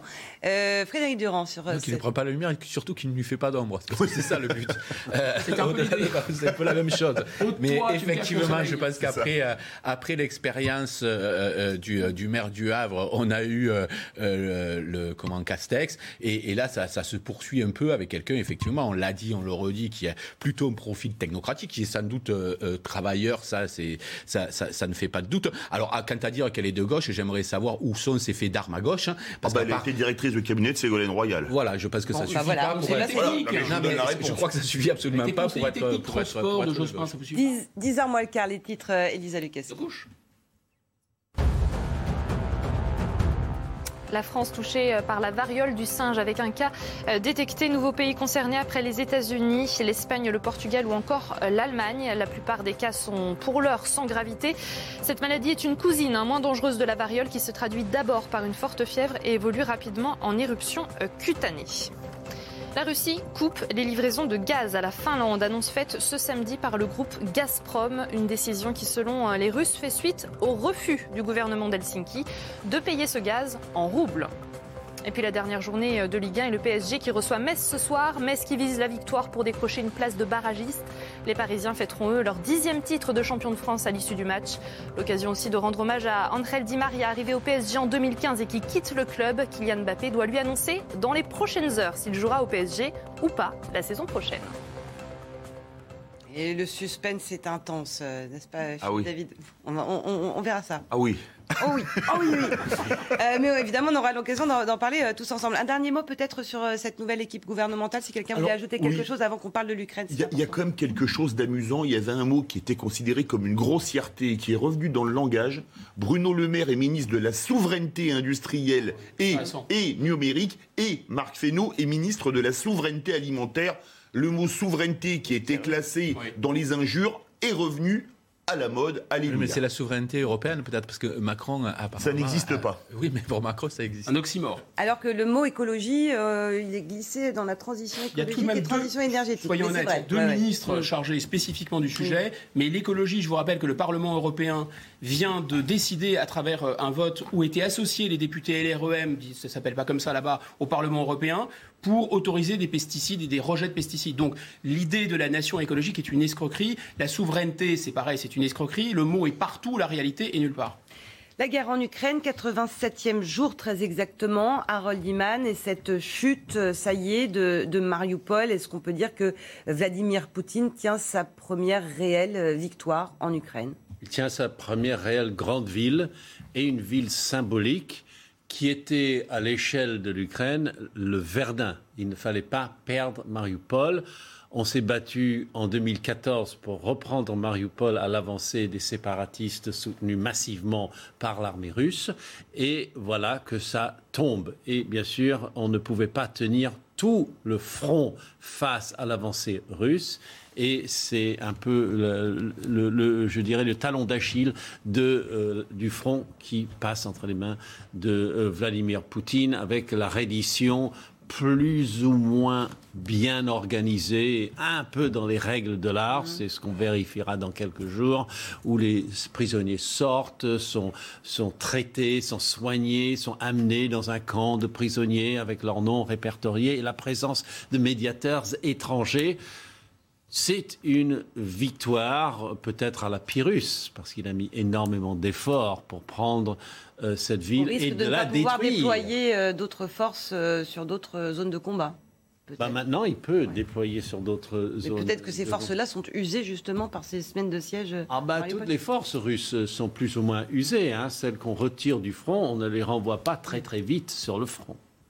C'est une victoire à la Pyrrhus qui mm, est à comparer à la victoire à la Pyrrhus des, Améri- des Anglo-Américains en Irak, qui ont déchiré la charte des Nations Unies, qui ont agressé un pays souverain et qui ont fait entre 500 000 et 1 million de morts. Ne l'oublions pas, dont 250 000 enfants qui ont été tués, des bombardements et ensuite des conséquences de la guerre civile et qui ont propagé le djihad partout. Il faut vraiment savoir ce qu'est une victoire à la Pyrrhus, parce que là, on est dans la salle de presse de l'OTAN, ça mouline, ça mouline, ça mouline, il y a les méchants et les gentils. C'est très cruel pour les Ukrainiens ce qui arrive, mais n'oublions pas, ayons en tête, quand on parle de victoire à la Pyrrhus, que c'est vraiment une victoire à la Pyrrhus. Philippe David. Mariupol, euh, oui, une étape, mais la guerre n'est pas terminée. Hum. Manifestement. Maintenant, il faut savoir quels sont les autres objectifs à venir pour l'armée russe. Ça, c'est la vraie question, à mon avis. Peut-être que Harold a une réponse. Ça reste le, le Donbass. on Oui, est-ce qu'on peut voir ça, la, carte, st- Ouais. strictement du Donbass? Et on comprendra parce que le, le Donbass, c'est l'union de deux oblasts. C'est comme des départements français. C'est comme si vous aviez le Haut-Rhin et le Bas-Rhin et on appelait ça euh, collectivement le Donbass. Et donc c'est ukrainien au départ, et, mais peuplé de russophones. hein, c'est encore comme l'Alsace, peuplé de germanophones. Mais bon, on arrête les comparaisons là et Oui. on regarde. Euh, la, la tache rouge, c'est le point de départ de 2014. euh, enfin fin 2014, donc euh, jusqu'au 24 février de cette année, la partie rouge était deux satellites de la Russie et il veut remplir, Poutine, le reste de la bulle verte qu'il n'a pas réussi à conquérir en 2014 pour prendre ces, ces deux oblasts, ces deux départements et faire l'Alsace allemande ou le Donbass russe. En fait, il y a deux guerres. Il y a une guerre qui a démarré à la fin du mois de mars, qui est une opération quasiment punitive, un peu de police à la mode, euh, on va réprimer les gens à Budapest en 56 avec très peu de moyens, mm. et ils pensent que ça va tomber, ça tombe pas du tout, il y a une résistance énorme. Et là, ils se replient. Deuxième guerre, 18 avril, il y a une offensive uniquement sur l'Est, et donc les deux oblasts dont, dont a parlé Harold, et la côte. Et là, ce qu'on voit très nettement sur la carte, c'est que l'oblast du Nord, ça y est, il est totalement conquis. Il reste l'oblast du Sud, et la question est de savoir s'ils vont aller jusqu'à Odessa ou pas. Mais. Frédéric Durand Oui, non, je pense qu'effectivement, en fait, il se, mène une guerre. Euh, en France, je pense que nos débats sur l'identité, etc., sont un peu à côté de la plaque. En vérité, la véritable guerre qui est en train de se mener, me semble-t-il, c'est entre deux types de régimes. J'ai déjà dit un régime, deux régimes capitalistes d'ailleurs, l'un autoritaire et l'autre libéral et technocrate. Euh, L'Ukraine est au milieu de tout ça, attirée par le modèle occidental, mais à la fois de l'autre côté. Et donc, il se joue une sorte de cheval de Troie, je dirais, de ce, de ce qui est en train de jouer la Chine, au fond, parce que pour moi, c'est la Chine, au fond, qui veut, qui a les réels moyens de changer la gouvernance mondiale et l'ordre mondial. C'est eux qui ont ces moyens-là. Et qui testent aujourd'hui euh, autour de cela. Je pense, il me semble que c'est ça qui se joue. C'est la confrontation de plus en plus brutale et frontale de deux modèles. L'un autoritaire, les deux capitalistes, je le disais, puisqu'il n'y a plus d'alternative d'ailleurs de ce point de vue-là. L'un autoritaire, l'autre libéral et technocrate. Et entre les deux, ces mots à l'instant de Volodymyr Zelensky, le président ukrainien, qui dit que seul la diplomatie, encore une fois, la diplomatie mettra fin à cette guerre en Ukraine. Le sport maintenant, parce que c'est Roland Garros demain. Déjà Regardez la chronique sport avec Screwfix. Plus de 10 000 produits de qualité pour les pros.